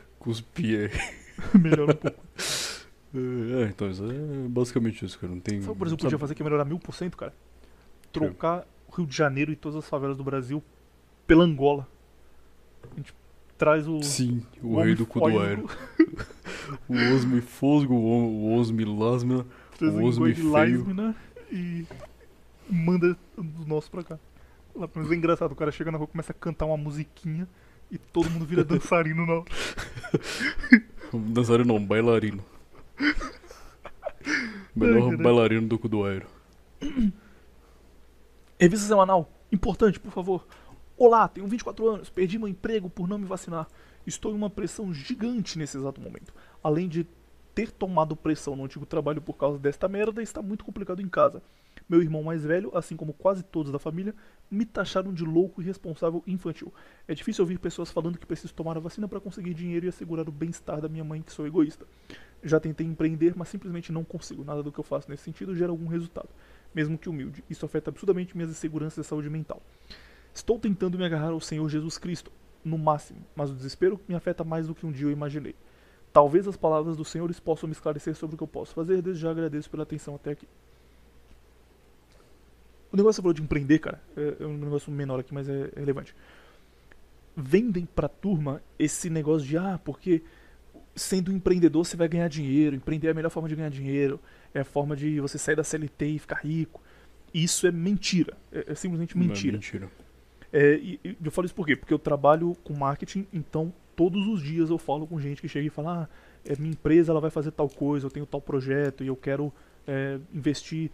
E assim, gente que tem grana para investir em marketing, que faz um projeto bom, que coloca 15, 20 mil reais em um mês para investir no negócio, não tem resultado. Porque naquele momento o produto dela não, não é o que o mercado buscava, é, porque ela não fez uma análise muito boa e ela focou num público-alvo que não era ideal para ela, é, porque ela deu azar, várias coisas, porque ela enfrentou uma concorrência. Essas são coisas muito específicas, de tipo, o cara oferece um produto que tem uma taxação específica quando chega da China, então a concorrência que ele é, sofre de pessoas que compram esse produto de fora e conseguem vender mais barato do que ele que produz aqui é, vende é desleal, sabe? Coisa assim que você não tem controle, você pode só mudar do nada. Então essa ideia de tipo, eu não consegui ganhar dinheiro empreendendo, eu devo estar fazendo algo errado. Não, cara, 99% das pessoas não conseguem. O problema que é, existe um mercado em torno disso que diz, olha, se você comprar esse curso aqui que ensina a aprender, você vai ganhar dinheiro. E aí o cara vende o curso de como empreender e ele fica rico pelo curso de como empreender. E as pessoas que compram o curso querem passar a imagem de que elas estão bem também, porque elas também vão ganhar é, vendendo isso no futuro. Então todo mundo finge que está muito bem, que está muito feliz, que está ganhando muita grana. E é mentira. Acredita isso aqui, cara. Isso aqui é, é mentira. Não cai nesse papo. Sobre o negócio da vacina, mesma coisa que a gente falou lá no passado, cara. É, assim, nesse caso é pior porque a sua família tá contra você. Não é o meu caso, por exemplo, não é o caso do Raj, tá? Tipo, a nossa família não liga, fala, beleza, não quer tomar, deixa pra lá. É, então é uma decisão nossa e a gente lida mais com a pressão externa do resto do mundo. No seu caso, que tipo, seus irmãos ficam te cobrando, falando que você é o responsável por, por as coisas, é muito mais difícil. Mas também é hora de você assumir isso, cara. Tipo, não tomar a vacina é uma decisão que você tomou, tá ligado? É, é, é o que a gente falou no começo. Explica para eles, fala, olha, eu não vou tomar por essa razão, porque eu acho que, que não é uma coisa boa para mim, para minha saúde. Não tem problema vocês não tomarem, também não vai ser aqueles mala que fica lá, é, ah não, não tomem porque vocês vão morrer. Assim, eles sabem o que pode acontecer. se eles querem assumir isso, beleza. E só deixa isso claro, ele falou, isso aqui é, é a minha decisão final, não vou voltar atrás. E depois disso você procura, na medida do possível, resolver os problemas independente disso. Então, ah, não, não tenho dinheiro aqui. Procura um trabalho, cara. Ah, vou ter que trabalhar um negócio informal durante um ano. Vou ter que trabalhar de de pedreiro, de ajudante de pedreiro durante um ano porque eu não acho um emprego que me deixa não ter vacina. Talvez tenha que fazer isso. É, é horrível, vai ser difícil pra caramba, mas talvez tenha que fazer até acabar essa loucura e as coisas voltarem ao normal. E, e é o preço que você paga por ter tomado essa decisão. Se ela é tão importante para você que vale a pena pagar, sim, beleza. Se não, aí você toma. Tipo, a decisão é 100% sua. Mas se, vai acontecer. Não dá pra você só falar, ah, beleza, vou, não, todo mundo acredita que esse negócio é bom, que esse negócio faz bem eu não vou tomar e, e, as pessoas vão me aceitar assim. Não vão. Você precisa saber isso. Cara, uma coisa que eu venho percebendo nesses casos, que isso não é um caso isolado, isso é um caso que acontece muito, da questão do cara não tomar vacina, perder o emprego, obviamente, e a família querer atacar o cara do prédio. Cara, basicamente hoje em dia não existe mais respeito dentro das famílias, tá ligado? Tipo assim, qual que seria a atitude correta da família? entender por que, que o cara não quer fazer, não quer tomar, e ajudar o cara a buscar uma solução viável dentro do que ele escolheu, tá entendendo? Igual, por exemplo, igual aconteceu com você, William. Você falou lá pra sua noiva que você não ia tomar vacina e que provavelmente você ia perder seu emprego. Imagina só se ela ficasse, se ela começasse a falar, ah, mas é isso, você é um retardado, que não sei o que, você é um maluco, você é doido porque a gente tem casa para pagar, tem casamento para pagar, sabe? Imagina se ela falasse isso pra você. Vocês, ela nem seria mais sua noiva. Concordam comigo? Uhum. Então, eu tenho certeza que ia acabar ali. Porque é tipo pai e a mãe, tá ligado? Tipo, é, então. A noiva ainda tem algum distanciamento até esse caso e tal. Mas seu é, pai é, então. e sua mãe, tipo, o básico, eles falam, ah, beleza, vamos tentar te ajudar. E nem isso aconteceu. Tá então, assim, a, a, sua noiva, ela agiu da forma mais correta possível. Não tinha como ela agir de uma forma melhor. Ela tomou a decisão e deu a resposta mais correta possível. Que é, o, que é a resposta e o, o comportamento que uma pessoa que teoricamente te ama devia tomar. Que é de tentar entender o seu lado, as suas motivações, e a partir disso te ajudar a achar uma saída viável dentro do que você escolheu. Mas o que, o que não acontece nas famílias, entendeu? Tipo assim, família tá tudo dividida, cara. Ideologia, essas coisas, destruiu família, cara. E, até, e, tipo assim, você pensa- quando eu falei ideologia, o pessoal pensa, ah, mas não tem ideologia. A mãe do cara não sabe nem o que, que significa ideologia, mas tem, cara inconscientemente mais tempo, justamente por causa de televisão, de, sabe, novela, sabe, jornal, TV no geral e tal. YouTube, então, tudo assim, tudo tem ideologia. Seu avô de 70 anos, se ele tem acesso, se ele tem acesso à televisão e internet, ele tem ideologia, por mais que ele não saiba qual, entendeu?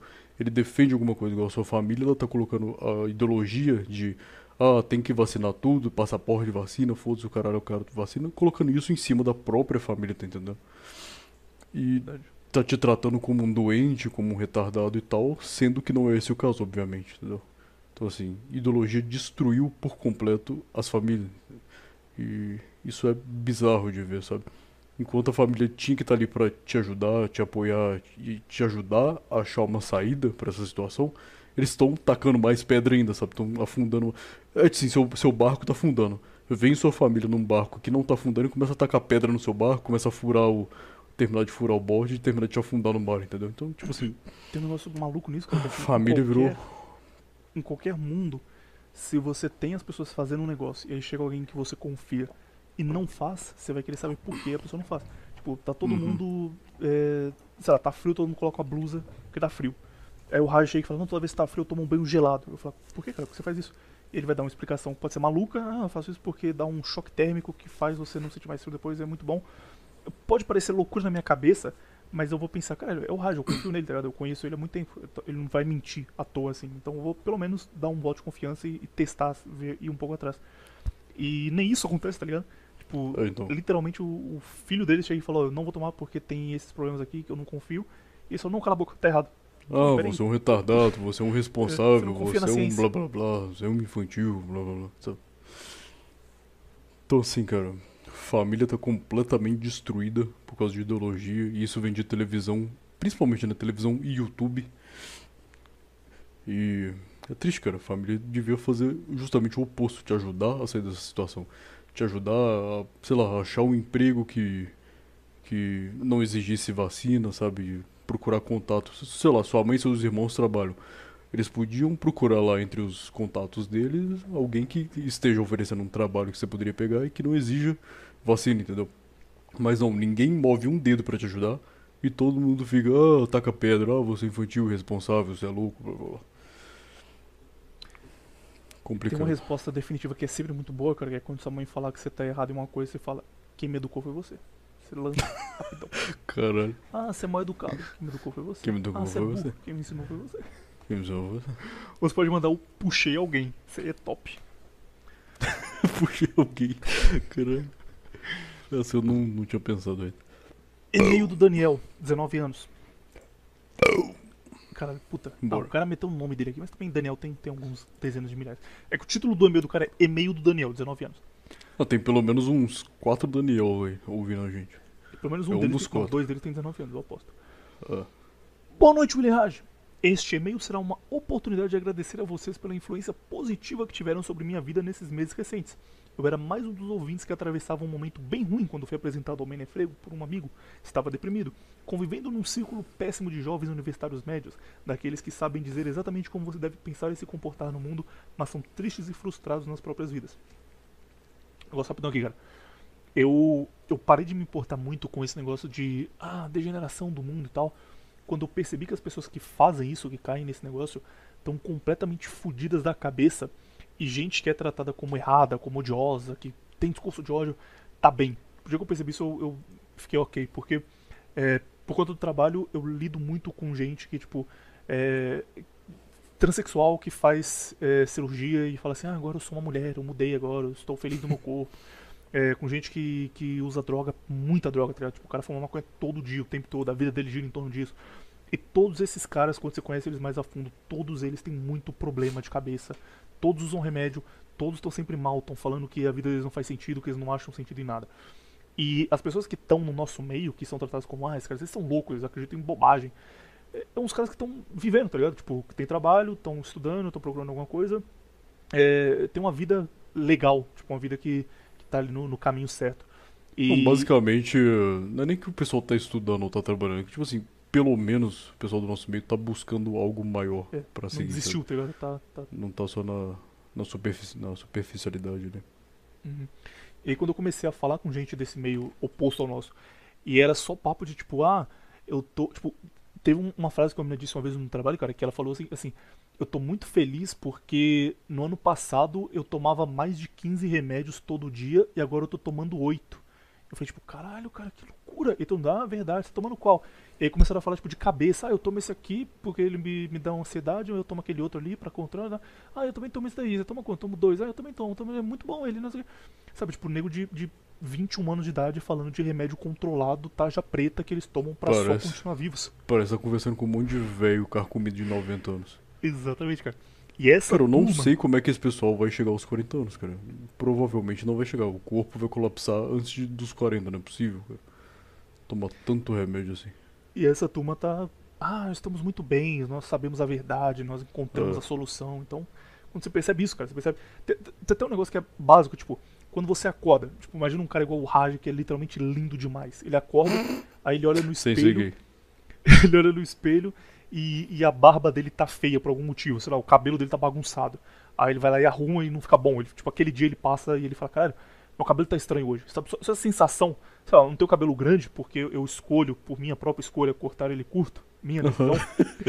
Você não é calvo, isso é piadinha, Jamais. não é careca. Mas sei lá, o cara deve falar assim, ah, meu cabelo tá com frizz hoje, algum desses termos aí que o cara com cabelo.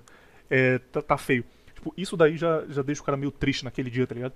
Imagina uma pessoa que, que literalmente tem barba, tem um trapézio top e quer parecer uma mulher. Tipo, imagina como é a cabeça dessa pessoa, tá ligado? Todos os dias ela acorda, ela olha no espelho, faz a barba e fala, ok, agora eu sou uma mulher. Não dá, cara. Não tem como essa pessoa ter a cabeça normal.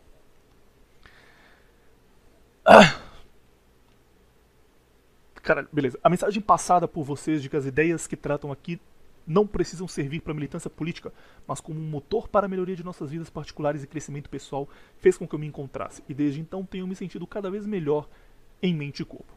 Meu físico Cara, absolutamente, calma aí, absolutamente nada do que a gente fala é com, com o objetivo de militância política. Eu e o William, a gente odeia política, a gente odeia movimento político, a gente odeia qualquer pessoa que fica falando de política como, ah, eu sou tal coisa, blá blá blá, eu, eu milito por esse tipo de política. Cara, se você milita por qualquer tipo de política, vai tomar no meio do seu cu, cara. Eu não quero te conhecer, eu não quero ser seu amigo, eu não quero que você me ouça, tá entendendo?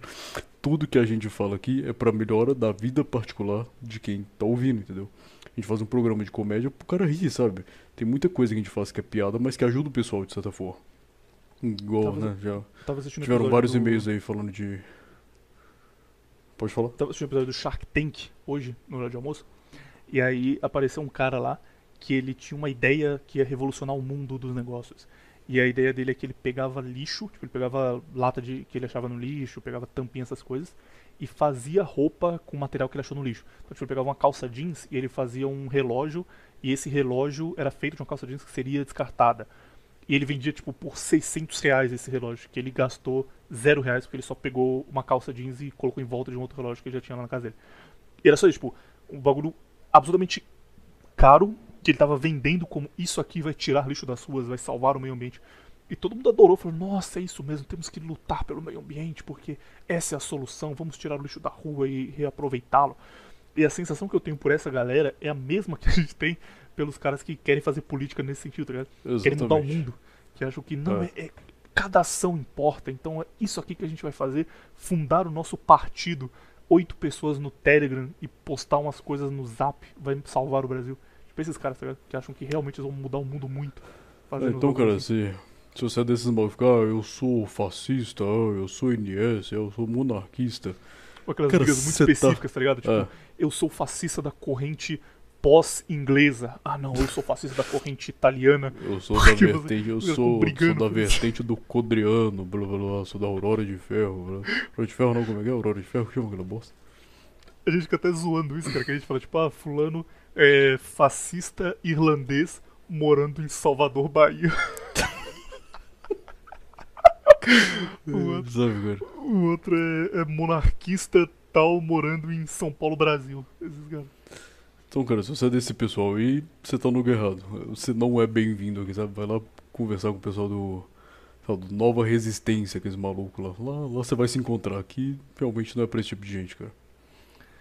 Se você é a gente não gosta aqui, desse tipo de gente. se você é literalmente esse ouvinte aqui que apenas melhorou de vida, aí você tá certíssimo, porque É, aí é você tá no lugar certo. Comecei a treinar motivado por. Não, peraí. Meu físico sempre foi péssimo. Meço 1,89, sendo ectomorfo. Comecei a treinar motivado por vocês. Faz 3 meses e consegui sair de 56 para 63 quilos. Sei que não é nada, mas é o primeiro passo. Necessário para mudar como eu estou. É, uma média por quilo, você ganhou 3 quilos é, por mês. Mas como você tá treinando, você não tá ficando gordo, isso é muito bom, cara. Isso é muito Se bom. tiver só. 3 quilos por mês é muito bom, cara. É, se você estiver só comendo qualquer coisa ir engordando, seria ruim. Mas se você está treinando e comendo bem, isso é maravilhoso. A William, sei do desgaste que deve envolver tirar um tempo para gravar e editar os programas, expondo na internet e tendo que conciliar isso com as responsabilidades do dia a dia. Mas esteja certo de que não é um esforço desperdiçado. Você influencia positivamente a vida de muita gente, como eu, de forma prática. Eu agradeço por isso. Espero que seu casamento seja top e que sua noiva faça você muito feliz nessa vida. Uma vez você mencionou que planejava gravar sobre Otto von Bismarck no futuro, mas queria que fosse impecável. Ainda é algo que poderemos esperar ver? Isso é difícil, cara, porque eu gosto tanto de Bismarck que eu quero que o nome do meu filho seja Bismarck. Nesse nível. Tipo, eu vou fazer o moleque sofrer bullying na escola por anos, porque eu gosto muito do Bismarck, quero homenagear ele. É esse nível que eu gosto do cara. Então, se eu fizesse, e aí, tipo, igual agora, tem uns caras que entram em, em grupo do WhatsApp com foto do Codrano pra falar bobajada e ficar, ah, eu sou literalmente um, um legionário da Guarda de Ferro. E já é foda, se tiver, tipo, de um cara que eu realmente gosto muito, eu ia ficar, caralho, cara, por que eu fiz isso? Devia ter deixado esse cara desconhecido. Então é difícil por isso, porque eu tenho uma ligação pessoal com ele. É aquele negócio, tipo, a banda que você gosta muito e você não quer que a plebe descubra. Você quer guardar só pros, pros friends. Bismarck isso aqui pra mim. Mas talvez tenha um dia, por quê? Eu, eu faço um bagulho que eu gravo podcasts específico, específicos pros meus filhos quando eles nascerem. Eu tenho, tipo, três, quatro gravados e a minha ideia é fazer isso no tempo. Então, tipo, o dia que o primeiro nascer, eu vou gravar um podcast de duas horas falando sobre como foi o dia, o que tá acontecendo no mundo. Tipo, ó, hoje teve tal coisa, teve tal notícia. Bora, bora, me chama, me chama. Bora, dois gravar. Se quiser, chama de lança. Bora, bora, vamos. E, tipo, a minha ideia é que quando. Porque se meu pai tivesse Gostei feito da isso ideia, quando, cara. quando eu nasci e, e eu tivesse hoje 20 e poucos anos ouvindo isso, como era o mundo em 95, 96, eu ia achar doideira. Cara, Cara, que isso bom é muito foda. Imagina, seu pai, quando você, sei lá, faz seus 13 anos, uma idade ok pra você já começar a entender alguma coisa do mundo. Seu pai lança, filho, ouve isso aqui que eu gravei com um amigo meu há 20 anos, há 13 anos atrás. Quando Mas você é, nasceu tenho- e como que era o mundo, sabe? Eu tenho alguns gravados já que são, tipo, falando sobre, sobre como tá a vida. Tipo, ah, comecei um emprego hoje, novo hoje, planejo fazer tal coisa no futuro, espero que aconteça tal coisa. Falando em primeira pessoa. E a minha ideia é que no dia que, que eu tiver o primeiro filho, eu vou gravar o dia, tipo, gravar indo na maternidade, gravar o caminho, como era filmar pela janela, pra ele ver no futuro que mudou, que continuou, chegando em casa, só pra, pra mostrar pra ele mesmo no futuro. E fazer podcast, tipo, aniversário de um ano. Aí eu lanço um podcast de um ano, como foi o primeiro ano e tal. A ideia é essa. Agora o Raj vai participar também, mas isso aí nunca vai ser pro público, é exclusivamente pra mostrar pros meus filhos no futuro. Eu, eu tô E- falando pra eu participar justamente com o Dedé, eu quero fazer igual. A gente gravar junto, eu já tenho um pra, pra mostrar, pelo menos. E aí quando. quando eu, se o nome dele for Bismarck, que eu espero que seja, Bizarro. eu vou ter que lançar um explicando falando, perdão pelo vacilo, eu sei que você foi chamado de bisnaguinha na escola, vai ter um motivo. e talvez eu faça esse aí que seja público pra mostrar pra turma. É, ao ilustre. Pô, esse e-mail foi bom, né, cara? Gostei demais. Uhum. Ao ilustre co-host, Raj, me solidarizo, pois também experimentei a ingratidão e mentiras vindas de uma garota próxima e querida de Caralho. data. Pô, pior que pela foto do cara, o cara é um puta shed, né, cara? Parece um ator de filme. Isso que eu tava vendo, cara, mó bonito, tá, porra. Manda um zap aí, cara, se Esse tiver. cara sofreu ingratidão, meu amigo. Ninguém tá, tá livre. Ninguém tá livre. Não há sombra de dúvida. Dói mais fundo do que perder o avô. Base do Viriato literalmente refutado, otário. O ouvinte sempre esteve do meu lado. Um abraço pra vocês dois, meus queridos. Muito sucesso na empreitada pessoal de vocês em 2002 e fiquem com Deus. Cara, Muito esse aí- Muito obrigado. Esse é o ouvinte que a gente gosta. É o cara que ouve o que a gente fala, entende 100% e consegue aplicar na vida dele. Que é exatamente esse o objetivo das coisas que a gente grava, sabe? vez de ficar maluco em grupo do zap marcando de ataque ficar retardado fazendo. falando idiotice no Telegram, militando coisa imbecil por aí. O cara simplesmente ouve, dá risada, entende a mensagem que a gente passa por trás da, do humorismo, aplica na vida dele, melhora de vida, e é isso, cara. É isso que a gente espera do ouvinte. Sabe? Esse é o ouvinte que a gente gostaria de conhecer e conversar. Não esses idiota que fica militando coisa política aí. Muito bom, cara. Muito obrigado pelo e-mail. Valeu, Nota velho. 10. Muito obrigado, isso foi top. Agora temos o Cebolinha Uchiha, que por três dias diferentes ele foi mandando vários e-mails. Ele empolgou. todos aqui. Tô acabando, tem mais dois depois. Então, primeiro, William, fiquei feliz de saber que tu gosta de Tyler the Creator. Se tu tiver interessado, tem um cara chamado Tommy Cash. Ele também é top demais, mais, mais, mais, mais. Vou pesar Tommy Cash aqui pra ver quem é. Peraí. Tommy Cash, pra lembrar de ver depois. Tommy Cash parece nome de, de pegadinha, né? Abraço pro Tommy Cash de Brasília. Beleza. Um beijo pro Tomás Turbando. Aí o Cebolinha Xirra depois mandou: Qual assunto você queria no canal Parabelo? Entendi. O assunto que você quisesse, cara. Não, qual assunto você queria? Tipo, qual a gente queria? Não, acho que ele pensou assim, quando a gente pediu pra mandar e-mail, ele pensou que era e-mail de algum assunto específico. Porra, isso aqui é simplesmente esquizofrenia show show, não dá pra saber, cara. Mas é isso. Qual assunto você queria? Como arrumar um emprego nesses anos difíceis? Vamos deixar isso aqui por último, que isso aqui é mais importante. William, você podia fazer um podcast de budismo com várias esquizofrenias, seria top D mais, mais, mais, mais, mais, mais, mais, mais. Manjo muito pouco disso, cara. Já tentei estudar budismo, mas eu simplesmente sou burro e não consegui entender nada. Era muito termo maluco. Esse bagulho que o Raj fica falando aí, sabe? Ah, porque você está em Pratyahara e você eleva sua alma, e tem Brahmins e tal. Eu não consigo decorar isso. Eu não consigo decorar não, maluco. Desisti. Budismo é muito difícil, cara. Não é qualquer pessoa que consegue falar assim, não. Eu, eu não saberia falar de budismo de uma forma tão ampla que eu pudesse falar, tá, isso aqui é um podcast de budismo. Eu sei o que eu sei de budismo é o que eu aplico nas, nas minhas práticas, entendeu? Eu prefiro só falar, tem um duende na minha casa e tô de Tem um doente na minha casa que tá roubando minha lixeira. E é isso mesmo. Cebolinho Xirra, você podia fazer um podcast do Tyler The Creator, se fizer me chama Big Beijos. Eu sugeri pro, pro Gibson falar do Tyler The Creator, mas ele falou que não conhece, que não, não sabe quem é, então não deu. Mas não dá pra fazer, cara. O nosso público não gosta e vai só falar, ah, é ruim, deixa pra lá. Cara, a Mas- gente tem que, tem que gravar uma revistinha com o Gibson também, cara. É verdade, né? Chamar ele vai ser doido, doido. Vai ser Mas- doido. Tem alguns caras da música que são completamente underrated, que a turma acha que é ruim e são maravilhosos. Três, especialmente, que eu vou citar aqui. Mariah Dua Carey. Lipa. ela é uma... Dua Lipa, mas Dua Lipa é reconhecida, faz... Nós me aceitou. A Mariah, Mariah Mariah, Carey- não, não é reconhecida, não. É Não, underrated. ela é, só que ela é uma cantora muito foda. E tipo, a turma fala, ah, ela é gostosa, latina, não. Ela canta muito bem. Ela canta muito bem. Se você ouvir qualquer música dela, ela canta muito, muito, muito bem mesmo. E meio que tratam ela como uma Beyoncé, tá ligado? Como essas meninas que é só rebola no palco, foda-se. É, Tyler The Creator, Tyler The Creator, ele só criou a estética da música pós 2011, 2012. Só existe Lorde no mundo, só existe é, Billie Eilish, só existe a própria Dua Lipa. Só existe isso porque o Tyler The Creator fez antes de todo mundo e achavam que ele era maluco e xingavam ele, falavam esse cara ele é psicopata. E tipo, ele só revolucionou a música, tá ligado? O cara é muito bom, genial. E o outro é o Kanye West. O Kanye West tem um negócio meio triste, porque o Kanye West ele é bipolar. Então ele fala muita loucura porque ele tá tendo crises de bipolaridade e a turma não entende que ele tá nisso e acha que ele é, que ele é Caralho. pistola da cabeça. cara é maluco da cabeça. Tipo, ele chega no Twitter e fala: Ano que vem eu vou dominar o mundo, a América pertence a mim. Mundo, ah, based. Olha só, ele tem muita moral e tal. Ele tá só tendo um ataque, tá ligado? E depois vai lá e apaga e pede desculpa. E ninguém entende o que ele tá falando. Mas o Kanye West é muito bom, cara. Musicalmente o Kanye West é genial. E, enfim, esses caras. A turma só acha que não é, não é legal, mas deveriam ouvir mais. Uh, Cebolinho Shira, pra terminar. Como arrumar um emprego nesses anos difíceis? Vou te dar duas dicas, Cebolinho Shira. Primeiro, depois, esse aqui o Raj vai responder melhor, porque o Raj literalmente é um empresário, ele contrata pessoas, então ele vai, vai dar web dicas do outro lado. É o que funciona muito pra mim. Primeiro, mentir, mentir muito. Por quê? Porque empresa que é um cara que fale muito bem, que resolva um monte de problema, que manje das coisas e que você tem que saber de tudo, você tem que ser foda. E, e, assim, eles querem uma pessoa que tem esse perfil. Se você fornece falar, ah, eu, eu quero muito trabalhar aqui porque eu preciso ganhar dinheiro e comprar joguinho na Steam. Se você falar a verdade, eles não vão te contratar nunca. Então, cara, simplesmente você chega lá e você tem uma experiência com, por exemplo, é, você teve uma banda e a sua banda em algum momento vocês fizeram um post patrocinado no Facebook e esse post patrocinado rendeu 30 likes.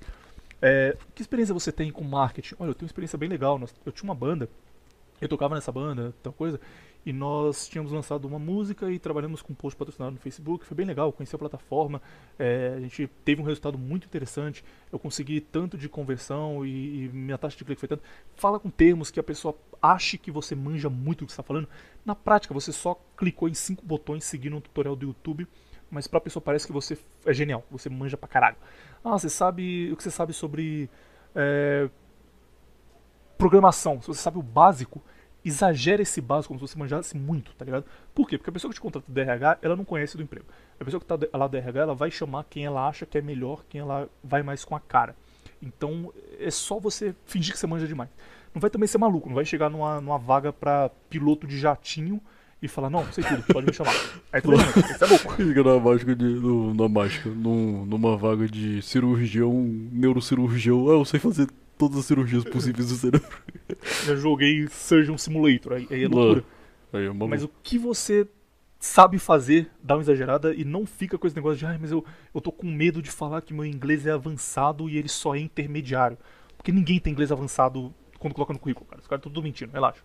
Você só precisa entrar lá e quando você entra na empresa, você dá um jeito de, de render o resto e se você tiver força de vontade, você vai conseguir. No meu caso, por exemplo, eu, eu não manjava nada de marketing, eu arrumei um emprego de marketing falando que eu manjava e de repente eu fiz um treinamento que eu só não conhecia nada. Tipo, os caras falavam termos, ah, tem o KPI aqui para mudar o ROI e o ROAS vai depender dele. Eu não tinha ideia do que era isso.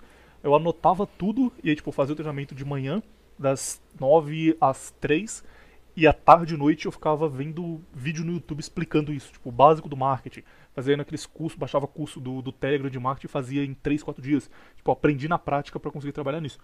Então é isso, vai, vai demorar, você vai ter que ser muito autodidata, mas se você der uma enganada e não ficar com essa preocupação de, ah, eu tenho que achar o um emprego exato porque eu estou buscando para as minhas qualidades, você consegue ir longe. E a segunda coisa, tem áreas, cara, que tem uma demanda muito baixa.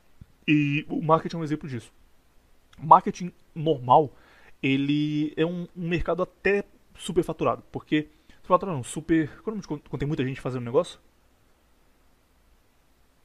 Caralho, eu esqueci o termo, é saturado. Saturado, exatamente.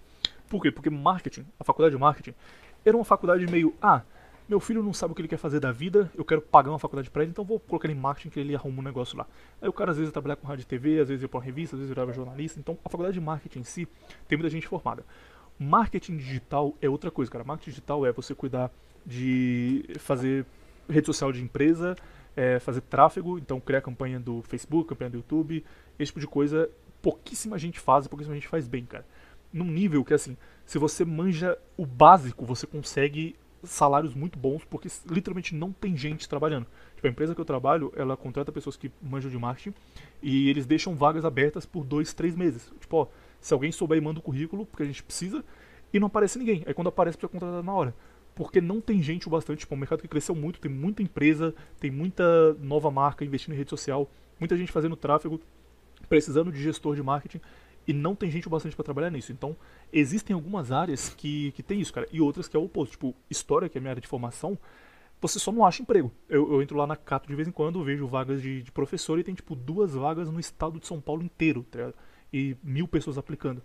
Então, como você, pelo visto, é jovem, procura isso. Tipo, baseie o seu futuro mais em profissões que, que vão te trazer retorno, que, que vão é, te dar oportunidade de crescer e tal, que, que tem futuro, como essas profissões do meio digital, e menos em, ah, eu gosto muito de história, então eu quero ser professor de história, que é o que eu fiz, por exemplo, e não, não deu certo.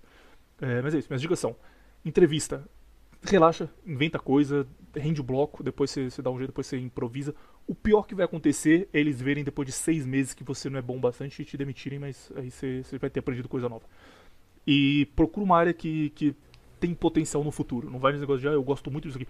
Eu gosto muito de desenhar, então você é desenhista profissional. Tá tipo, vê quantos desenhos profissionais existem no mundo, quanto eles estão ganhando e, e se é um mercado que vale a pena você entrar de cabeça.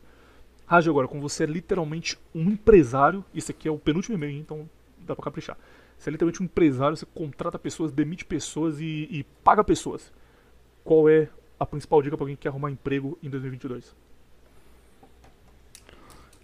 Cara, Se você não liga muito pro tipo de emprego, você só quer o emprego, faz igual o William.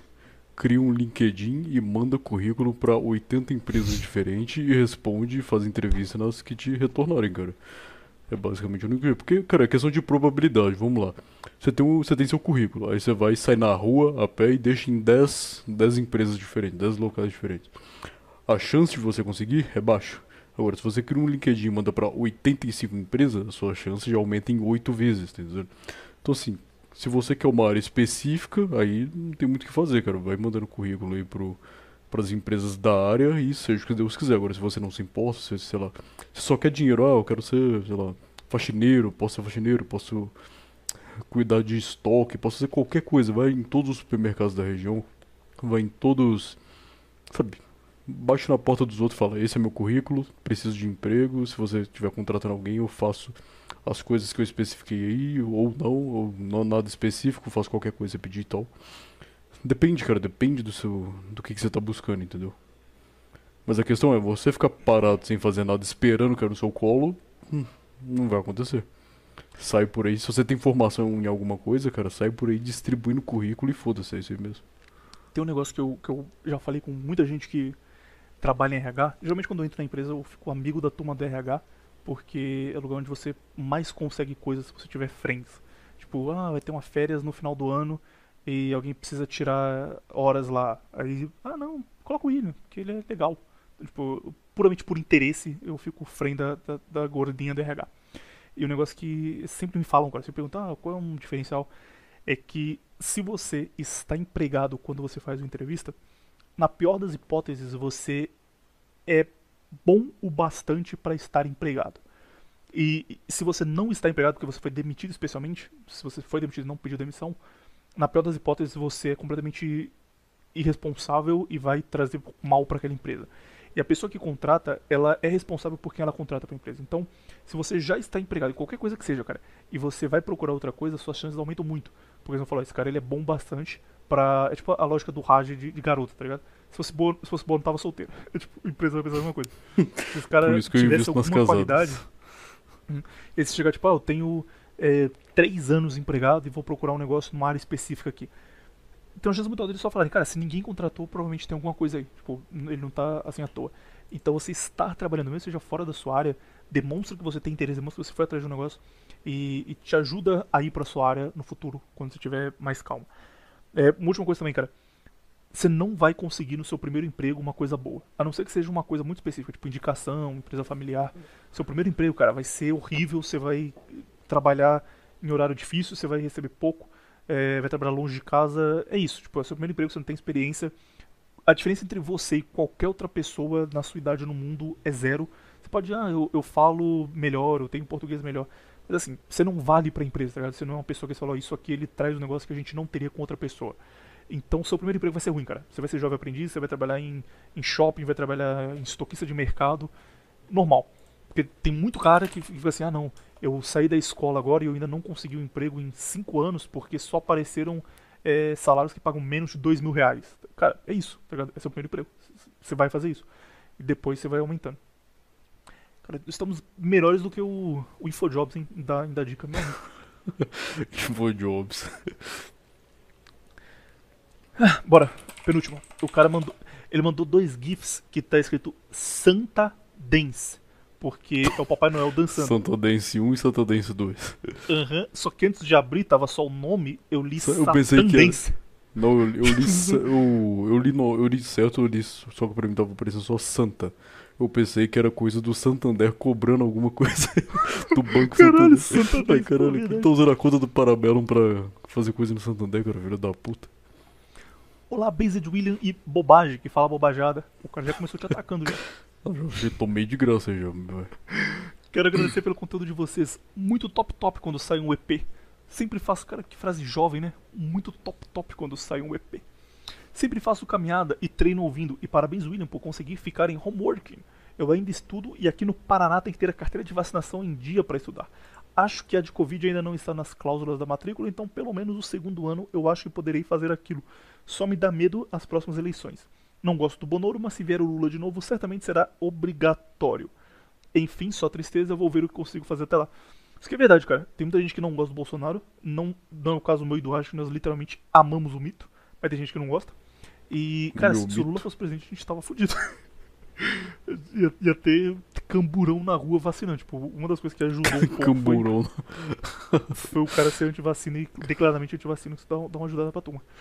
Tirando esse papo sem graça de tristeza, eu quero te recomendar a Shita no Joe, que é um anime de boxe top top. O mangá é bom, se não tiver tempo pra assistir. É bem antigo, então o anime não é tão fluido e o traço é meio estranho. Também tem Lupin III, que é sobre crime, da mesma época também, top demais. Lupin III eu já vi, é muito bom mesmo, cara. Lupin, eu vi o Castelo de Cagliostro, muito bom. É, Shita no Joe não, mas tá, tá no meu My Name List pra ver um dia no futuro. Um web abraço a vocês e Feliz Natal. Só paro de celebrar dia 6. O cara mandou Feliz Natal dia 2 de janeiro, cara. Faz um mês já. Dando Feliz Natal. O Aí cara depois tá ele continuou. levemente atrasado. Ele mandou mais um. Atualização. Não faço mais caminhada porque é coisa de boiola, agora só corro. Refiro também o que disse sobre o beizedage, que Não, só eu fala retiro. beizedagem, e imputa o título de bobajada ao Bobe de Bobiato que me fez perder milhares de reais. Cara, isso aqui. ele, ele tá fazendo uma piadinha aqui, mas. Muita gente tá falando isso aqui no grupo do Parabeno, cara. Que eles colocaram dinheiro em cripto por culpa do Viriato. Foi tipo Perderam 5, 10 mil reais. e o Bitcoin não para de cair. Tipo, você tem o Bitcoin todo dia ele cai, aí no dia seguinte ele cai mais, depois cai mais, cai mais, cai mais. E os caras só perderam grana pra caralho. Os caras param de ouvir eu e você pra ficar ouvindo o, o Bob de bobeato. Se fode mesmo, cara. Vai lá confiar no, no maluco que não toma banho. O cara só devia ter ouvido a gente. E é tipo, o próprio Viriato não tem mais cripto, ele vendeu tudo e deixou os caras se fuderem. Os caras estão aí agora. Não, ele vendeu tudo pra esses caras. E o Viriato vendeu tudo. Tipo, o que o Viriato falava que nunca ia fazer, ele fez. Vendeu as cripto, tá trabalhando, dinheiro guardado no banco pra investir em coisa. E os caras aqui, ah, eu quero ficar rico, o que aconteceu? O cara literalmente vai investir em bode, fazer leite, Ai, e os caras estão lá comprando criptos até hoje. Os É. caras estão financiando a fazenda de bode do Viriato. Agora bora pro e-mail do, do Telegram. Pra, o último e-mail aqui, cara, é de um cara que é meu, meu friend. Deixei por último de propósito também porque ele mandou hoje. Falta. Um. Ah, não... Falta só um no e-mail. Então, o do Telegram é: Vocês se arrependem de terem saído do Nova Vertente? Pretendem voltar no futuro, mesmo que só para uma participação? Menino Raj. Hum, Não, não me arrependo e não, não voltaria. Menino William. Puta, cadê a resposta mais curta possível? Não, mas sei lá, cara, não tem muito o que falar. Se eu me arrependo? Não, não me arrependo. Eu acho que eu tomei a decisão mais certa possível. E se eu voltaria lá? Não, não O voltaria. motivo de ter tomado a decisão que a gente tomou foi o conteúdo tá virando um negócio que a gente não gostava e não queria participar. E isso continua acontecendo, tá ligado? Se você entrar no canal do Nova Vertente hoje, tem muita coisa de ah, análise do Tinder, como pegar mulher, você é um fracassado, clique aqui, que é justamente o que a gente não queria fazer. Então, foi certo, tá ligado? Deu, foi uma decisão correta, mas é coisa de conteúdo, tipo, não dá pra também se a gente ficasse lá reclamando e falando, ah, tira esse vídeo aqui, não gostei, também seria zoado. Então acho que a melhor coisa pros dois foi ter saído. Tipo, não, não impacta o conteúdo que, É, cara, que até porque- hoje em dia. Até porque a gente. Até porque assim, a gente já tinha saído do canal. Eu e você, a gente já não tava postando. Você já tinha saído do Contraversão, eu já tinha parado de fazer o rajado. Então assim, a gente já não tinha. ah, digamos assim. Participação ativa no canal. A gente só tava lá como né, subdono, digamos assim. Aí quando começou a vir esse tipo de conteúdo, que a gente não apoia, que a gente não vê graça, que a gente não queria participar de nenhuma forma, se nenhum daqueles programas lá me chamasse, eu participaria. Por exemplo, o William, tenho certeza que não também, ele só ia negar. Então, Ou seja, assim, quando começou é, isso, a gente. O, o podcast do Zé, que é bom pra caralho, as lives que É, ele o do faz. Zé é muito bom. E Mas o Só tipo, o Zé, é ele ainda. bom. O Zé ele ainda posta lá no. Muito raramente, ele não faz tipo live semanal igual ele fazia, posta a cada 20 dias, 30 dias. Mas tem um podcast lá chamado Só Droga que é muito bom. Esse eu demorei pra ouvir porque eu falei, cara, isso aqui deve falar de, de usar maconha, deve ser uma merda, mas achei que era um Monark fazendo. Mas é bom pra caralho. Tipo, é maravilhoso. São dois caras que eram usuários de droga e, inclusive, eles pararam de usar por conta do Menefreg e do Viriato, já falaram algumas vezes. E eles contam, tipo, como era na época, dão exemplos e, e falam, como a turma diz, a Red Pill sobre. Tipo, ah, usar maconha não dá problema, não vai te fazer usar droga mais pesada. Aí os caras contam, tipo, história de pessoas que eles conheceram que, que fizeram isso, entendeu? Porque eles são contra. E é bom, tipo, é um conteúdo bom pra caralho. do jeito que a gente fala que, que deveria ser. O cara que tem experiência no negócio, explicando porque é ruim, não lendo um artigo científico. Mas é isso, tipo, fora isso, também não participaria porque os outros conteúdos, coisa de análise de Tinder, de. Ah, namorar uma mulher solteira, é bom ou não. Isso aí não, não é algo que seja interessante a qualquer nível pra mim hoje em dia. Eu não conheço esse Só Droga, eu não ouvi. Ah, mas assim, nenhum lá me chamou atenção, sabe? Eu não vi nenhum dos conteúdos novos depois que eu saí. O único lá que eu sei que é bom e que vale a pena ouvir é o Na Boca do Crime. Esse aí realmente é bom. Vale muito a pena, mas de resto não me dá vontade nem de clicar, sabe? Último e-mail. Finalmente estamos acabando e deu quase 3 horas esse. e-mail enviado pelo meu webfriend mais. É... Deixa eu pensar no do meu webfriend mais, cara. Enviado pelo pelo Jadson. Boa tarde. Gostaria de saber se você tem, vocês têm ou já tiveram problemas com seus pais. Tenho problemas com minha mãe. Constantemente discutimos e ela sempre fica dizendo: "Você é igual ao seu pai, você é um lixo, você não presta", entre outros xingamentos. Hoje em dia está muito pior porque eu não tomei a vacina, não vou tomar, e as discussões intensificaram muito por um bom motivo. Ela é enfermeira, chefe de um hospital no estado onde eu moro. Eu, para vocês terem uma ideia, nunca fui de sair para balades e, busco coisas e buscar coisas degeneradas. Um dos co-hosts do programa sabe do que eu tô falando. Sempre fui tranquilo em relação a isso, só trabalho e faço faculdade e sempre ajudei em casa financeiramente. Peraí, peraí, você falou que esse cara é um friend seu e que o co-host sabe o que ele tá falando. Peraí. Eu conheço esse cara aí? Eu não tô sabendo quem é. Esse cara é o, é o tal do pênis. Ah, tá. o menino. Eu não vou entender nada O aqui. menino, o, o menino pênis, beleza. Pô, agora eu já sei quem que é. Esse cara é uma das pessoas mais inteligentes que eu já conheci na vida, cara. Ele ficou puto com a mãe dele. Porque, tipo, quando eu conheci esse maluco, ele tinha 16 anos de idade. E com 16 anos de idade, ele tava com tudo encaminhado para fazer uma faculdade top, lendo Schopenhauer e manjando muito. Tipo, a primeira, a primeira conversa que a gente teve, ele me falou, cara, eu não tenho cartão ainda, porque eu não sou maior de idade, né? Porque eu já era. Se eu te der um dinheiro, você compra a crítica da razão pura do Kant pra mim? e traz aqui. Eu falei, cara, você tem certeza? Não, tenho certeza. Aí eu entrei na Amazon, pedi crítica da razão pura, entregou na minha casa, eu levei lá pra ele, ele me deu o dinheiro na hora. Tipo, esse o nível de, Base. quanto o cara gosta de estudar e, Não, e tá nisso. o melhor é que. é- O melhor é que isso tudo pra no final ele ser chamado de pênis. Chegar o No final e falar, conhecido aí, como pênis? pênis. Que literalmente não sabe ler e fala, e aí, pênis? Acabou. Felito, na, Felito nem alfabetizado e o cara, um cara desse é reconhecido como pênis no grupo. coitado. Mas, enfim, isso aqui que ele falou é, é muito verdade, cara. Tipo, é, a mãe dele, sem nenhuma razão, enche muito o saco. Ele- Não sei se é um caso de mãe narcisista, não sei se entra nisso. Mas, é, pelo que ele conta, tipo, que eu, que eu já vi algumas vezes também, é. Ele tá tomando café, ela chegar, isso que é um caso, um exemplo real que ele me deu. Ele tá tomando café, ela chegar e falar: Ah, a gente tá comendo muita gordura, tem que parar de comer tanta gordura. Aí ele fala: Não, não tô comendo, não, tô fazendo dieta, eu como só frango e arroz. E ela começar a gritar, falar que ele, que ele acha que ela é burra, que ele tá xingando ela, e ele fica, não, só tô falando que eu não como que gordura porque você disse, tipo, loucura, loucura completa. A ideia principal é sair de casa, porém há um agravante. Casa para alugar está extremamente cara e não gostaria de morar com a minha avó. Apesar dela ter oferecido uma das casas dela no terreno para morar. Se eu for sair da casa da minha mãe, é uma decisão que na minha cabeça não tem mais volta. Se eu sair, não volto mais. Correto. Pois é por questão de orgulho e por sempre manter minhas decisões no que faço. O que vocês acham e têm a dizer sobre o meu caso? Já tiveram situação parecida? Obrigado pela atenção. Rage, seu cabelo é lindo, beijos, assinado usuário de Protonmail. Cara, só uma, uma dúvida. Tipo assim, a prioridade dele é sair da casa da mãe.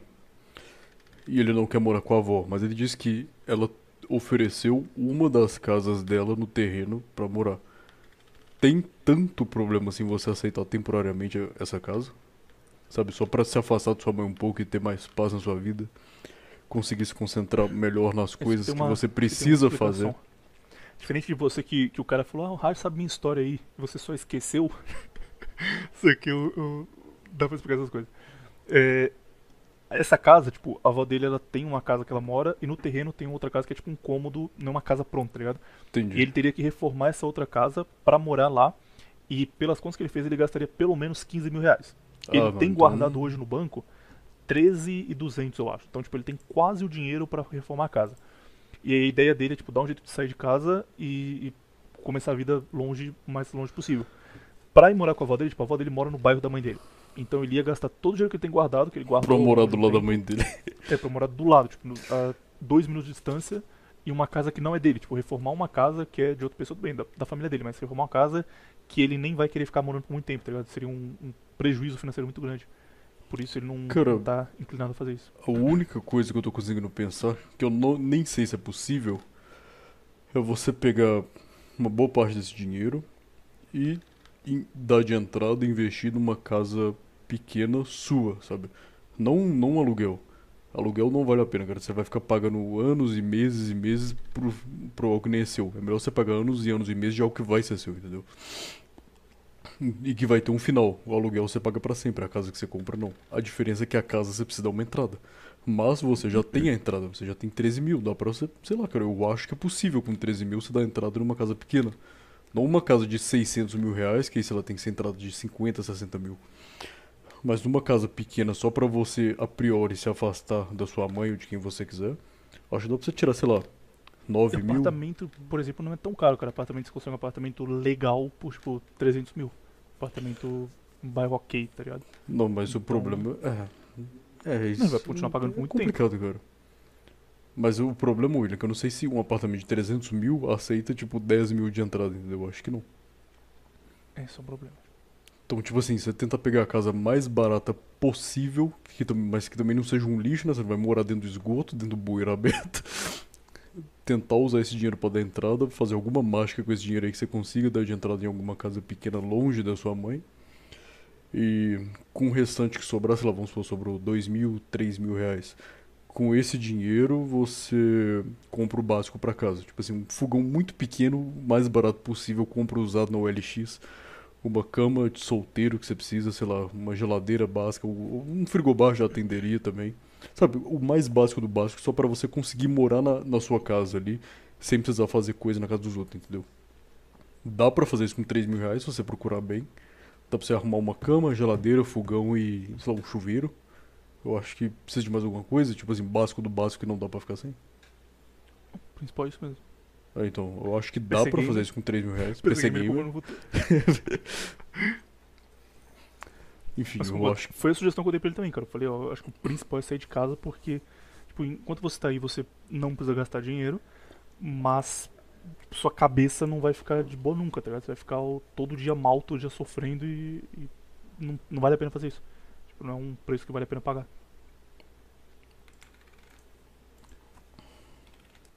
Mas, ao mesmo tempo, é um negócio foda. Tipo, imagina que você tivesse que sair de casa agora, você não pode morar na sua casa a partir de amanhã. E você tem 3 mil reais. Um negócio que você não sabe muito o que fazer, tá ligado? Não, mas espera aí, ele, ele depende exclusivamente desses 13 mil reais agora ou ele tá trabalhando em ter uma renda mensal?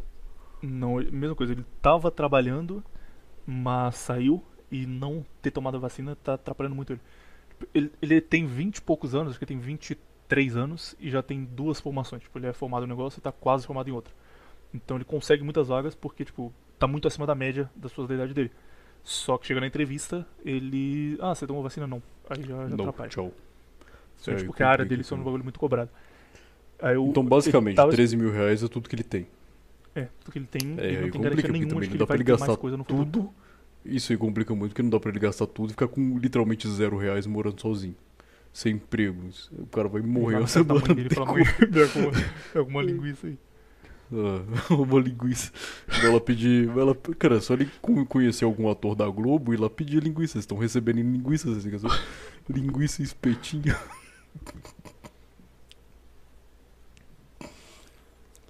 Complicado, cara. Ah, Enfim, se arrumar um emprego, a primeira coisa é fazer o que o cara falou, cara, dar um jeito de pular fora. Acho que ne- nesse caso nem é tão ruim pagar aluguel, hein? Apesar de você falar que é uma coisa horrível. Tipo, só pra ele sair de casa rápido. Acho que até é ok você, você pagar aluguel, você fazer dinheiro render o máximo possível. Cara, mas não adianta, ele precisa arrumar um emprego primeiro. Não, quando ele conseguir um emprego. Tipo, ele tem um emprego, Tá, mas ele vai, vai se rápido. fuder, porque ele vai ter gastado uma boa parte do dinheiro que ele tem, e aluguel não é barato. É sempre muito caro. A não ser que ele arrume com seu pai.